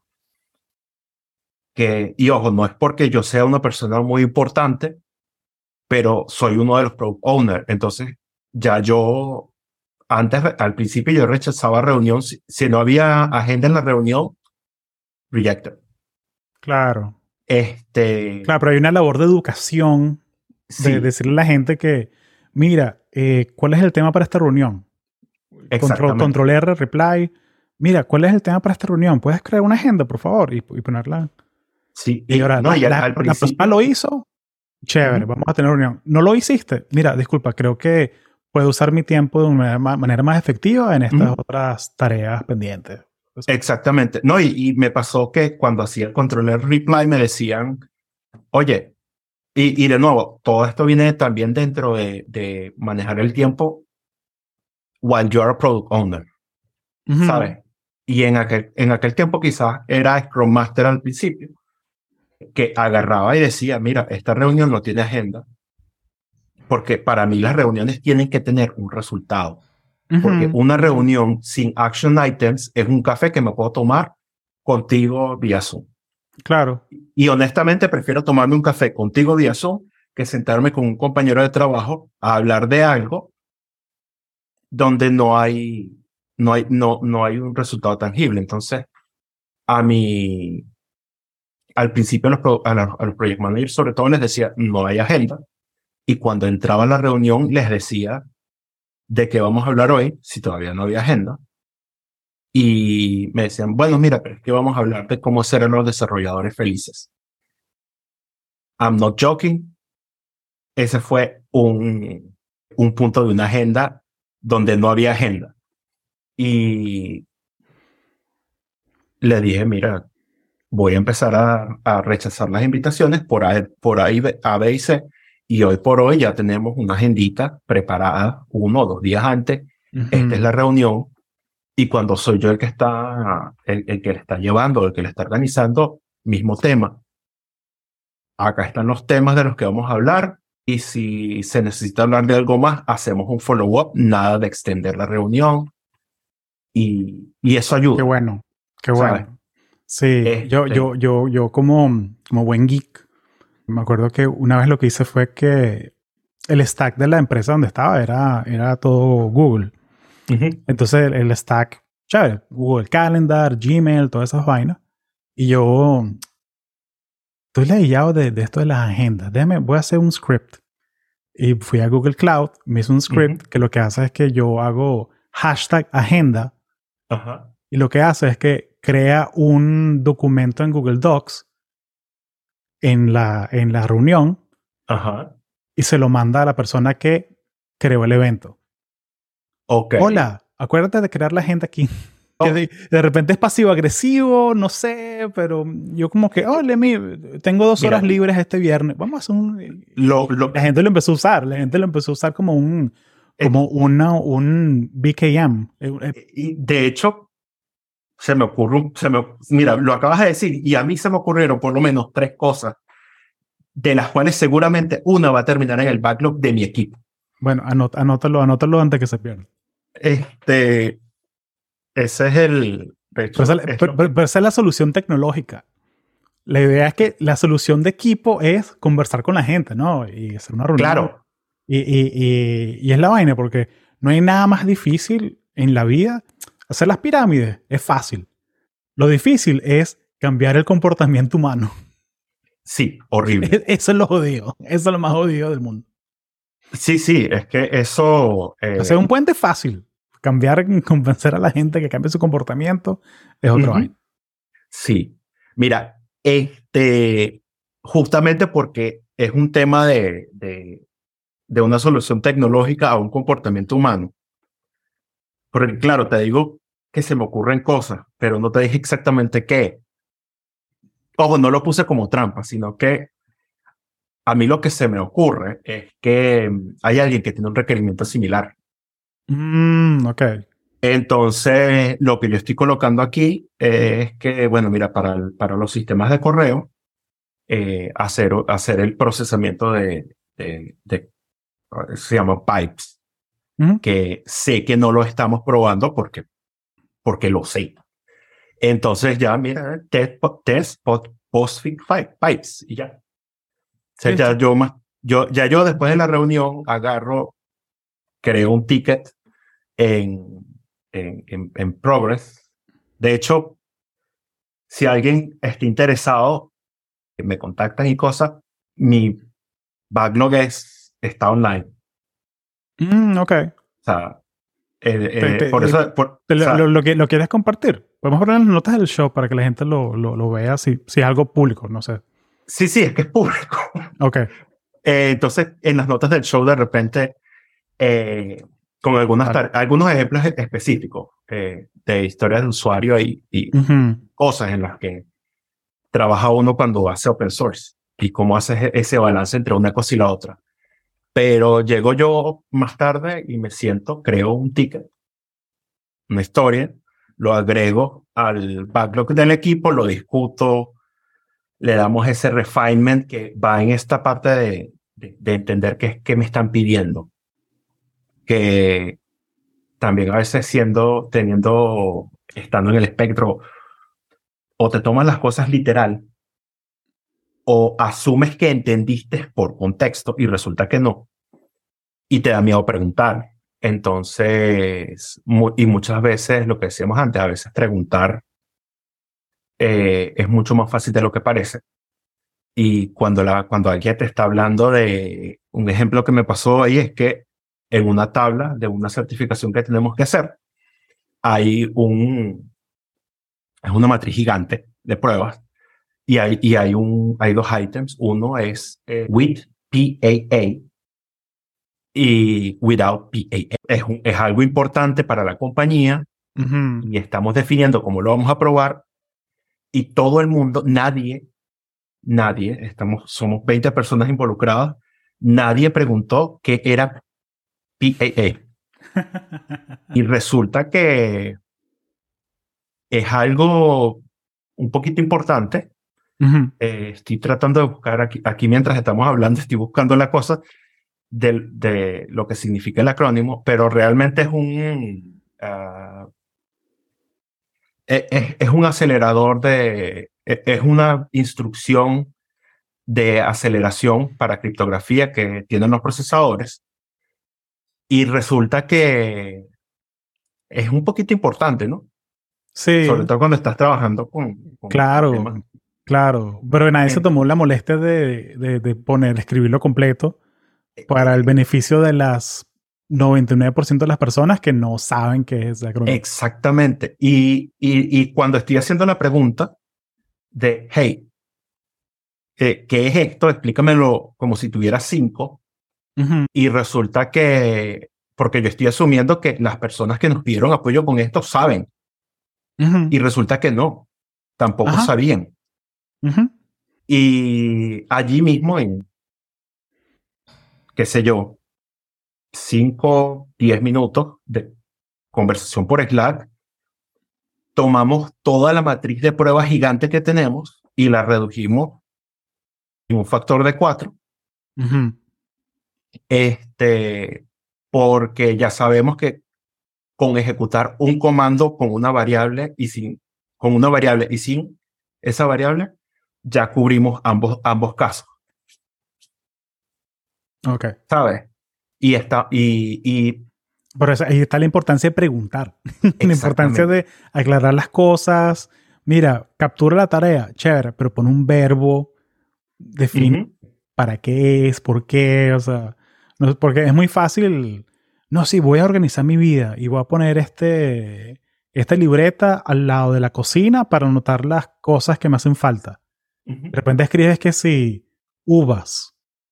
Ajá, pero es comprar las uvas, es recoger las uvas, es exprimirlas. ¿Qué, qué, vas a hacer con la No, comprar uvas para el postre de tal cosa. esto, esto, tomate los 30 segundos para escribirlo bien. no, no, no, asumas que. No asumas que Santiago del viernes va a saber lo que Santiago del martes quería decir cuando escribió la. Exactamente. Sí, y, y también eh, un, un, caso muy chistoso es que a mí me llega un requerimiento de que yo trabajo con una herramienta que se llama OpenQA, que también es open source. Eh, yo te mando todo esto luego del, luego del episodio. Tranquilo. Y el, resulta que la herramienta eh, está escrita en Perl. Y para el que programa, conoce Perl y, le huye. Y el que no conoce Perl eh, imagínense que están escribiendo arameico antiguo. no es tan grave. Bueno, ok, pero este, te entiendo, te entiendo. Sí, o sea, ojo, a mí me encanta el lenguaje, honestamente, o sea, y, de verdad que, pero claro, llevo 20 años trabajando con ese lenguaje. Pero no es la primera opción, a menos que sea algo muy específico. Exactamente. Y, o, es un sistema legado, como en este caso. Y nos llega un requerimiento donde las pruebas se tienen que escribir de forma más sencilla. Así. Me lo comenta alguien y yo así como, ¿qué quieres hacer tú con esto? Y de, y de verdad que no, no pasó de allí. Ah, y en algún punto, hace un par de semanas, luego de un Hackweek, que es un evento que tenemos en SUSE, nos dan una semana entera para trabajar en lo que queramos, literal conversando con un compañero de trabajo, él me dice, no, bueno, lo que pasa es que el cliente quiere escribir pruebas. Ok. Yo estaba, yo estaba hablando de otra cosa con él y él me comenta, ah, no, sí, lo que pasa es que el cliente quiere escribir pruebas. Y allí fue cuando conecté los dos puntos del requerimiento que me llegó sin ningún tipo de contexto y el pana que me está diciendo, mira, este cliente quiere escribir sus propias pruebas. Y ya eso me dio el, el nivel de entendimiento. Ah, oye, bueno, si quieren escribir sus propias pruebas, entonces podemos hacer esto y podemos hacerlo con Get. Podemos utilizar Gherkin Format y, utilizar Robot Framework, pegarlo de aquí para acá y, y, y, de ahí en adelante sale. es atar cable, es atar cabo. Pero es, eso es lo que pasa cuando uno pregunta.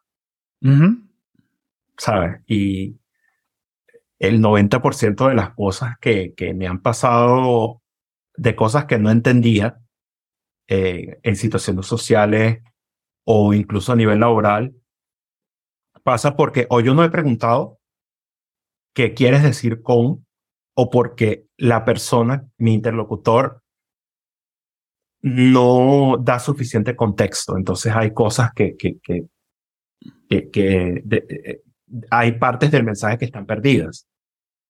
Entonces, me pasa mucho que, que tengo notas como estas. E, esta es una sola nota donde hay palabras, hay palabras como uvas. Ajá, ah. exacto, que de pronto tenían sentido el martes primero de enero cuando lo escribiste, pero ahorita es como que qué carajo quise decir. Exacto. Entonces, en, hace, hace rato me preguntaste, mira, ¿qué, qué no funciona? Eh, cuando estamos, hace, hace, hace mucho rato me preguntaste que no, que, qué cosas no te funcionan. Algo que no me funciona es escribir una sola palabra. Ajá. O escribir dos palabras. Me funciona es darle contexto. Sí. Entonces, eh, acá tengo una que dice Raspberry Pi Testing.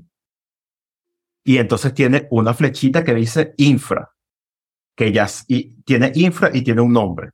Entonces ya yo sé que estoy hablando de el testing de Raspberry Pi, quién va a ser la infraestructura, y hay otra, otra flechita que dice quién y tiene un signo de interrogación y abajo dice testing. Y eso me da mi suficiente contexto para saber que en ese momento, con la persona que estaba hablando, estábamos definiendo quién iba a hacer el testing de Raspberry Pi, quién se iba a encargar de hacer la infraestructura y quién iba a hacer el testing en realidad. Claro, a quien le he hecho este muerto. Exactamente. Y eh, eh, eh, son esas pequeñas cositas de las que tener un second brain o un sistema de, de note-taking. Claro. que te funcione a ti. Que te funcione a ti. Porque, porque es la vaina, porque a veces tú ves estos sistemas así súper refinados, que están así squeaky clean, perfectos, lindos. y como está este término que es pornografía de la productividad. Yeah, productivity porn. Sí, y, y es como, y, es una pérdida de tiempo constante, pero te entretiene y es como que, fino, velo en tu tiempo libre, por entretenimiento. Exacto. Pero para trabajar, para hacer vainas, para de, de pana ser productivo, conchale, sencillito, pero tenlo que tenga sentido para ti. Exactamente. Y, ¿Sabes? Es como, es como ese, ese, ese cuento de que pregúntale, pregúntale a un, pregúntale a un, un boomer cómo ir de, de su casa a la playa. Y el pana se mete a MapQuest. No sé si MapQuest sigue, sigue online. Se mete en MapQuest en su, en su computadora, busca la dirección, selecciona toda la página, la copia, la pega en un documento de Word y lo imprime. Holy Y con eso es que va para la playa. Sí. ¿Sabes? O sea, como que, como, mira, pero le funciona. Le funciona. O sea, o sea, como que yo no, yo no, igual llego a la playa. Sí, hay, hay, hay un, o sea, conversando, me dice, me dice alguien, mira, a veces a, a los teenagers, no es que tienes que decirles qué hacer, deja que ellos te pidan ayuda. Mm. Y, a veces, y eso creo que aplica para muchas en, muchas etapas de la vida donde, pana, a mí me funciona mi, mi combinación loca que tengo, porque yo, mi, lo, que, lo que yo tengo como second brain ahorita viene de cerca de 10 años de trabajo. Entonces, yo, yo inicialmente tenía todo en reference cards, luego pasé a, a cuadernos de notas, notebooks, de hecho, tengo como seis cuadernos de Moleskine de principio a fin que los llené con puras notas. Así eh, como, el, como el pana de Seven, que escribía tres líneas por cada línea del cuaderno y tenía. Una vaina así, o sea. Una vaina así que, Pero, oye, pero te funcionó en el momento. Pero me, me funcionó en el momento y, y luego me pasé a, a Evernote. Entonces, y cuando empecé. Descansa en paz, Evernote, descansa en paz. Qué vaina. Ese, ¿Cómo quebrar una compañía? Qué, loco. Es, horrible. Pero esa, y yo vengo coleccionando todo esto desde, todo este tiempo. Entonces, he ido como que evolucionando, he ido que, como que como cambiando y probando. Y tomando nota de que me funciona, que no me funciona, porque hay un post que me gusta mucho, que eh, también te lo paso, que es básicamente, explica cómo el ADHD es, un, es una colección de sistemas fallidos. Porque, y, y, es una colección de hobbies fallidos también, pero let's not talk about it. trigger warning, trigger warning. Trigger warning, que veo que tienes un bajo. Sí, tuve una banda de rock en español por seis años. Grabamos tres discos. Ese no fue hobby fallido, ese fue un hobby, temporada de la vida. Un, hobby ejecutado. Fue un hobby ejecutado, pero ahí está el recuerdo y lo toco de vez en cuando y tal, pero tengo mucho tiempo que no toco con gente. Pero, pero, sí, Yo, yo ahorita estoy viendo para ver si me compro un bajo. Buenísimo. Eh, bueno. Porque en, mis late teens solía, también solía llamear básicamente con, con panas y vainas sí. bandas y cosas. Es muy divertido, es muy divertido. tener un hobby musical es muy divertido. Eh, sí, entonces el, la cuestión es que algo con, con lo que el pana del post va es como a lo largo de tu vida vas sacando sistemas diferentes para poder sobrevivir en un mundo, para poder como persona neurodiversa sobrevivir en un mundo para, hecho para neurotípicos. Entonces comienzas a sacar, eh, empiezas con, con las notas en un cuaderno, después pasas a un, a un planner, a un day, a un day planner, eh, o te compras el, el calendario gigante y anotas todas las vacaciones al principio del año, pero se te olvida al día siguiente actualizarlo. Y a medida que va pasando el tiempo, te vas dando cuenta como en enero tenías todo, en febrero la mitad, en marzo ya colocaste solamente un cumpleaños y ya cuando estás llegando a, a diciembre te das cuenta que ya habías planeado las vacaciones de diciembre, pero no te acordabas. Ojo, esto depende de la persona. Para mí, if I see it, o sea, si lo veo, existe. Sí, sí, sí, sí. eso, eso, eso, ese, es el, ese es el consejo básico que da mm, eh, el doctor Russell Barkley. Él tiene una charla sobre ADHD. Él es una de las eminencias del campo y que van a dar consejos útiles, ¿sabes? Porque son consejos de productividad, pero desde una persona que sí entiende. Y sí, eso de pon, lo que tengas que hacer, ponlo en tu campo visual. Entonces, por eso es que yo tengo un segundo monitor aquí a la derecha y tengo, lo tengo picado en tres pantallas. Una está mi Obsidian, una está mi To-Do list, que es Things, y el otro está el calendario. Entonces, y está todo siempre aquí en mi campo visual. Entonces, para ver que, ok, what's next? Pum, what's next? Pum. Exactamente. Es como que, ah, mira, tengo una reunión en 40 minutos. Sí, esa tarea que toma dos horas no voy a poder hacerla. Ah, mira, pero tengo estas 5 de 15. Se las puedo hacer. Exacto. ¿Sabes? Entonces, eh, tener las cosas en tu campo visual funciona. Sí, sí, ayuda muchísimo. De hecho, yo tengo un solo monitor porque me di cuenta de que tener dos monitores te distraía. Para mí, para mí, a mí personalmente me distrae pero claro, es un monitor de estos ultra wide screen. Ajá. Entonces es como que si tuviera dos. Y aquí estoy hablando contigo y aquí eh, del lado derecho tengo el mind map que me mandaste. Por eso es que he podido regresar a un par de, a un par de topics, sí, así como que. Sí, oye, buenísimo. Pero viste que funcionó. No, de hecho, eh, tenía años que no trabajaba con alguien que utilizar un mind map para llevar un, una, una conversación, una, una, una, agenda, una... una agenda. Y me parece, me, me lo, lo, vi y dije, me lo voy a copiar. Dale, dale. sí, yo, yo, uso MindNote, pero está MindMeister, hay cualquier cantidad de, de en, sí. en Linux tiene que haber un coñazo también, porque es algo muy... Sí, sí. Eh, igual, igual cualquier cosa, tengo mi, tengo una Mac, eh, tengo Mac puesta, ¿no? Claro, claro. Pero es, full útil. ¿Ah? Es full útil, es muy útil. Voy, voy a... Sí, o sea, y yo, yo lo utilizo en Spark. Hay una, una de estas herramientas tipo Miro donde tienes un board eh, Ajá.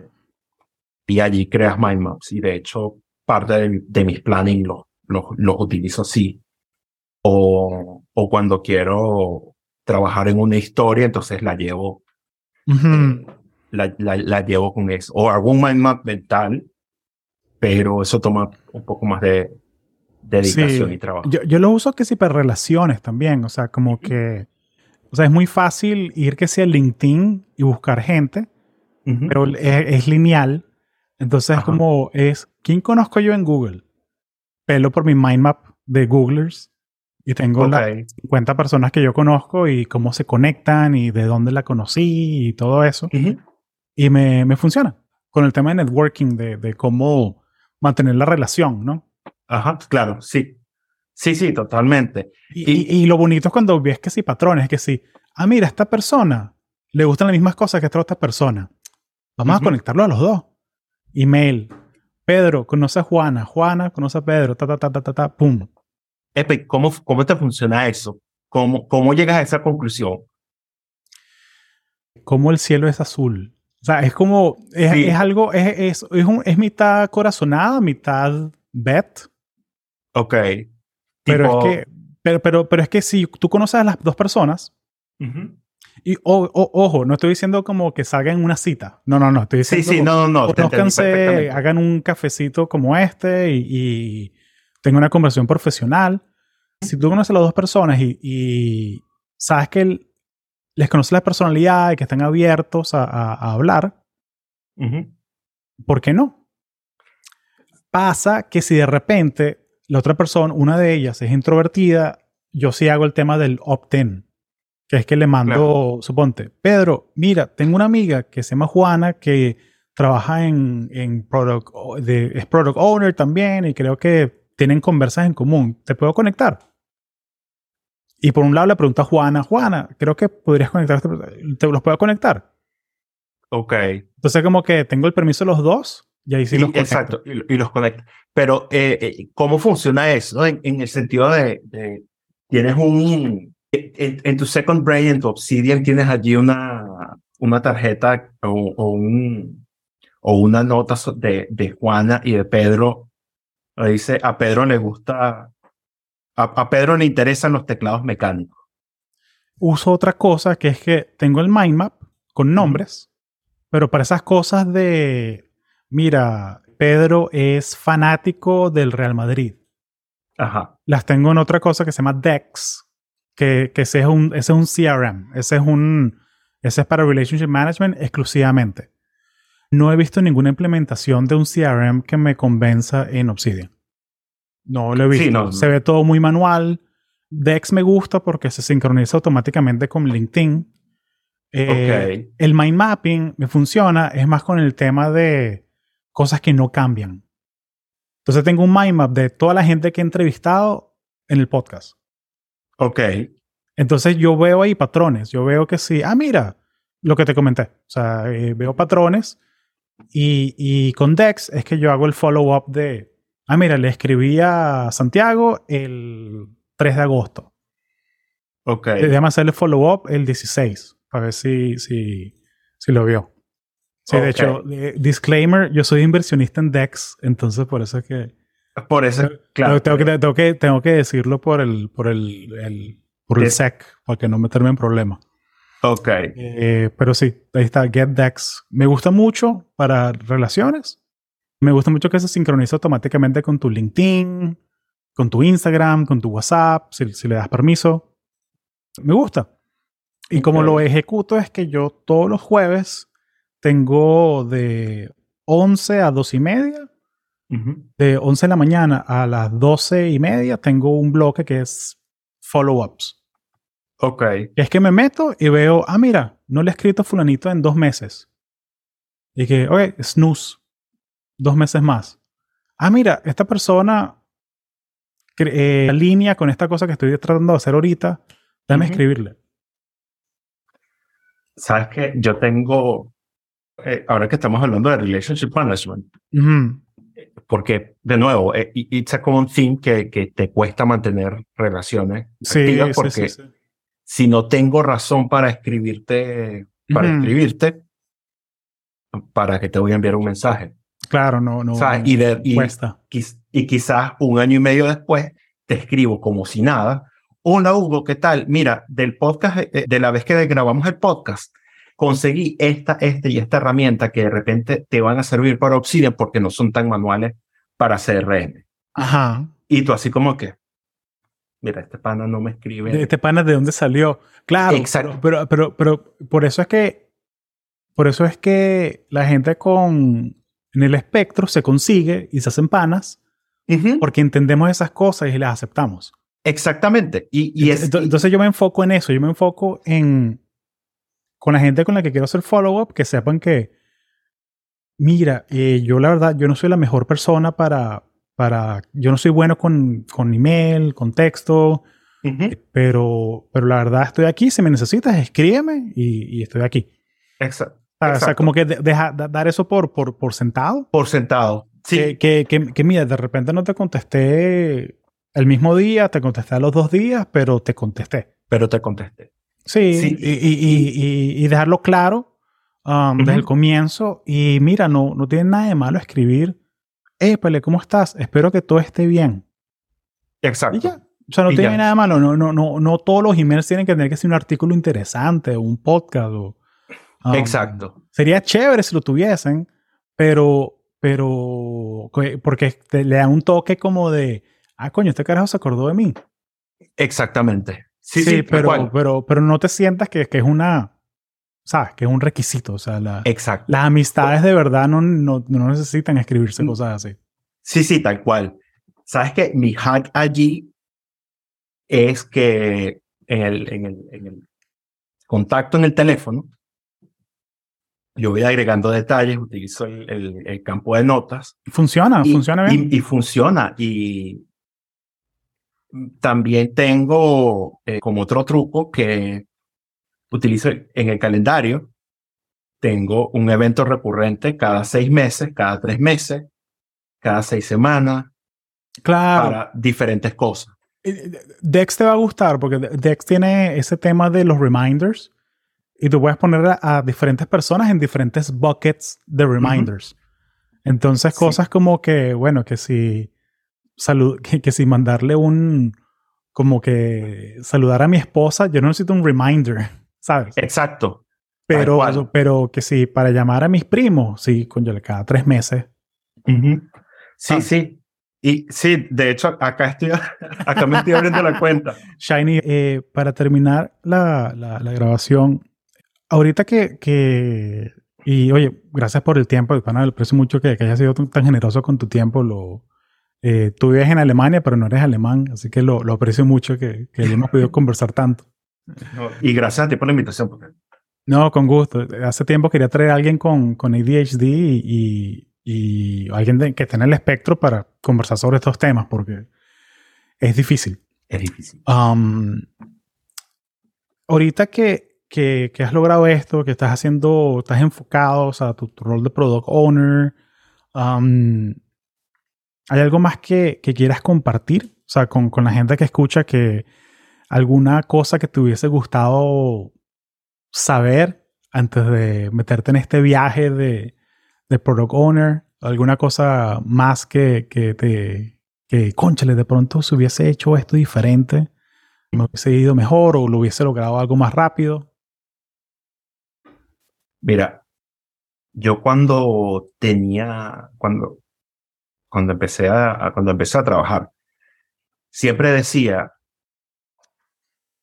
en otros sitios lo hacen mejor. Somewhere, somewhere else it's better.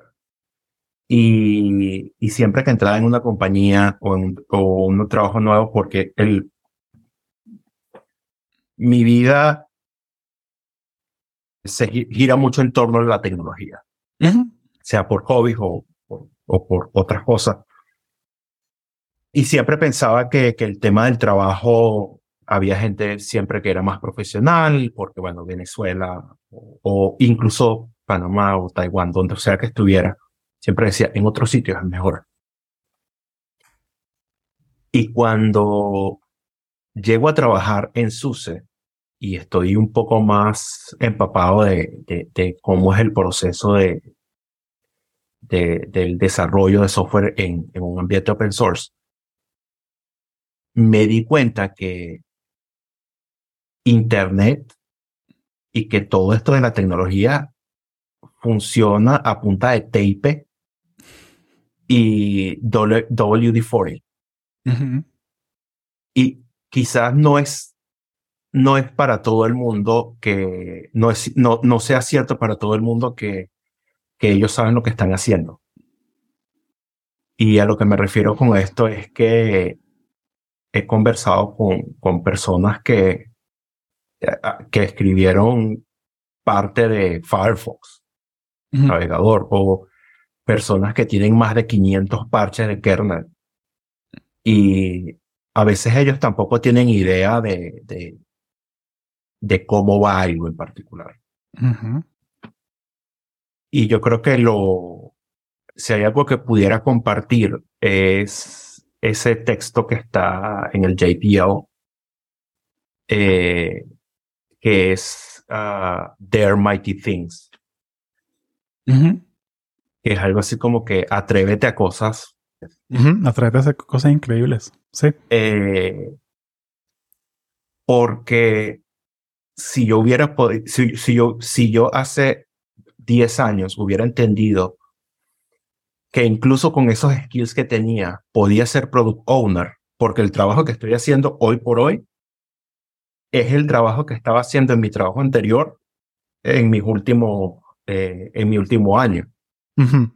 Y eso fue hace poco más de cinco años, o sea, seis. si me hubiera atrevido un poco más, quizás estuviera un poco más, más cerca de, de, de, de donde quiero estar. No a nivel profesional, sino a nivel de desarrollo personal. No sé cómo lo quiero poner. Pero yo creo que la, lo que quisiera dejar es eso. There mighty things.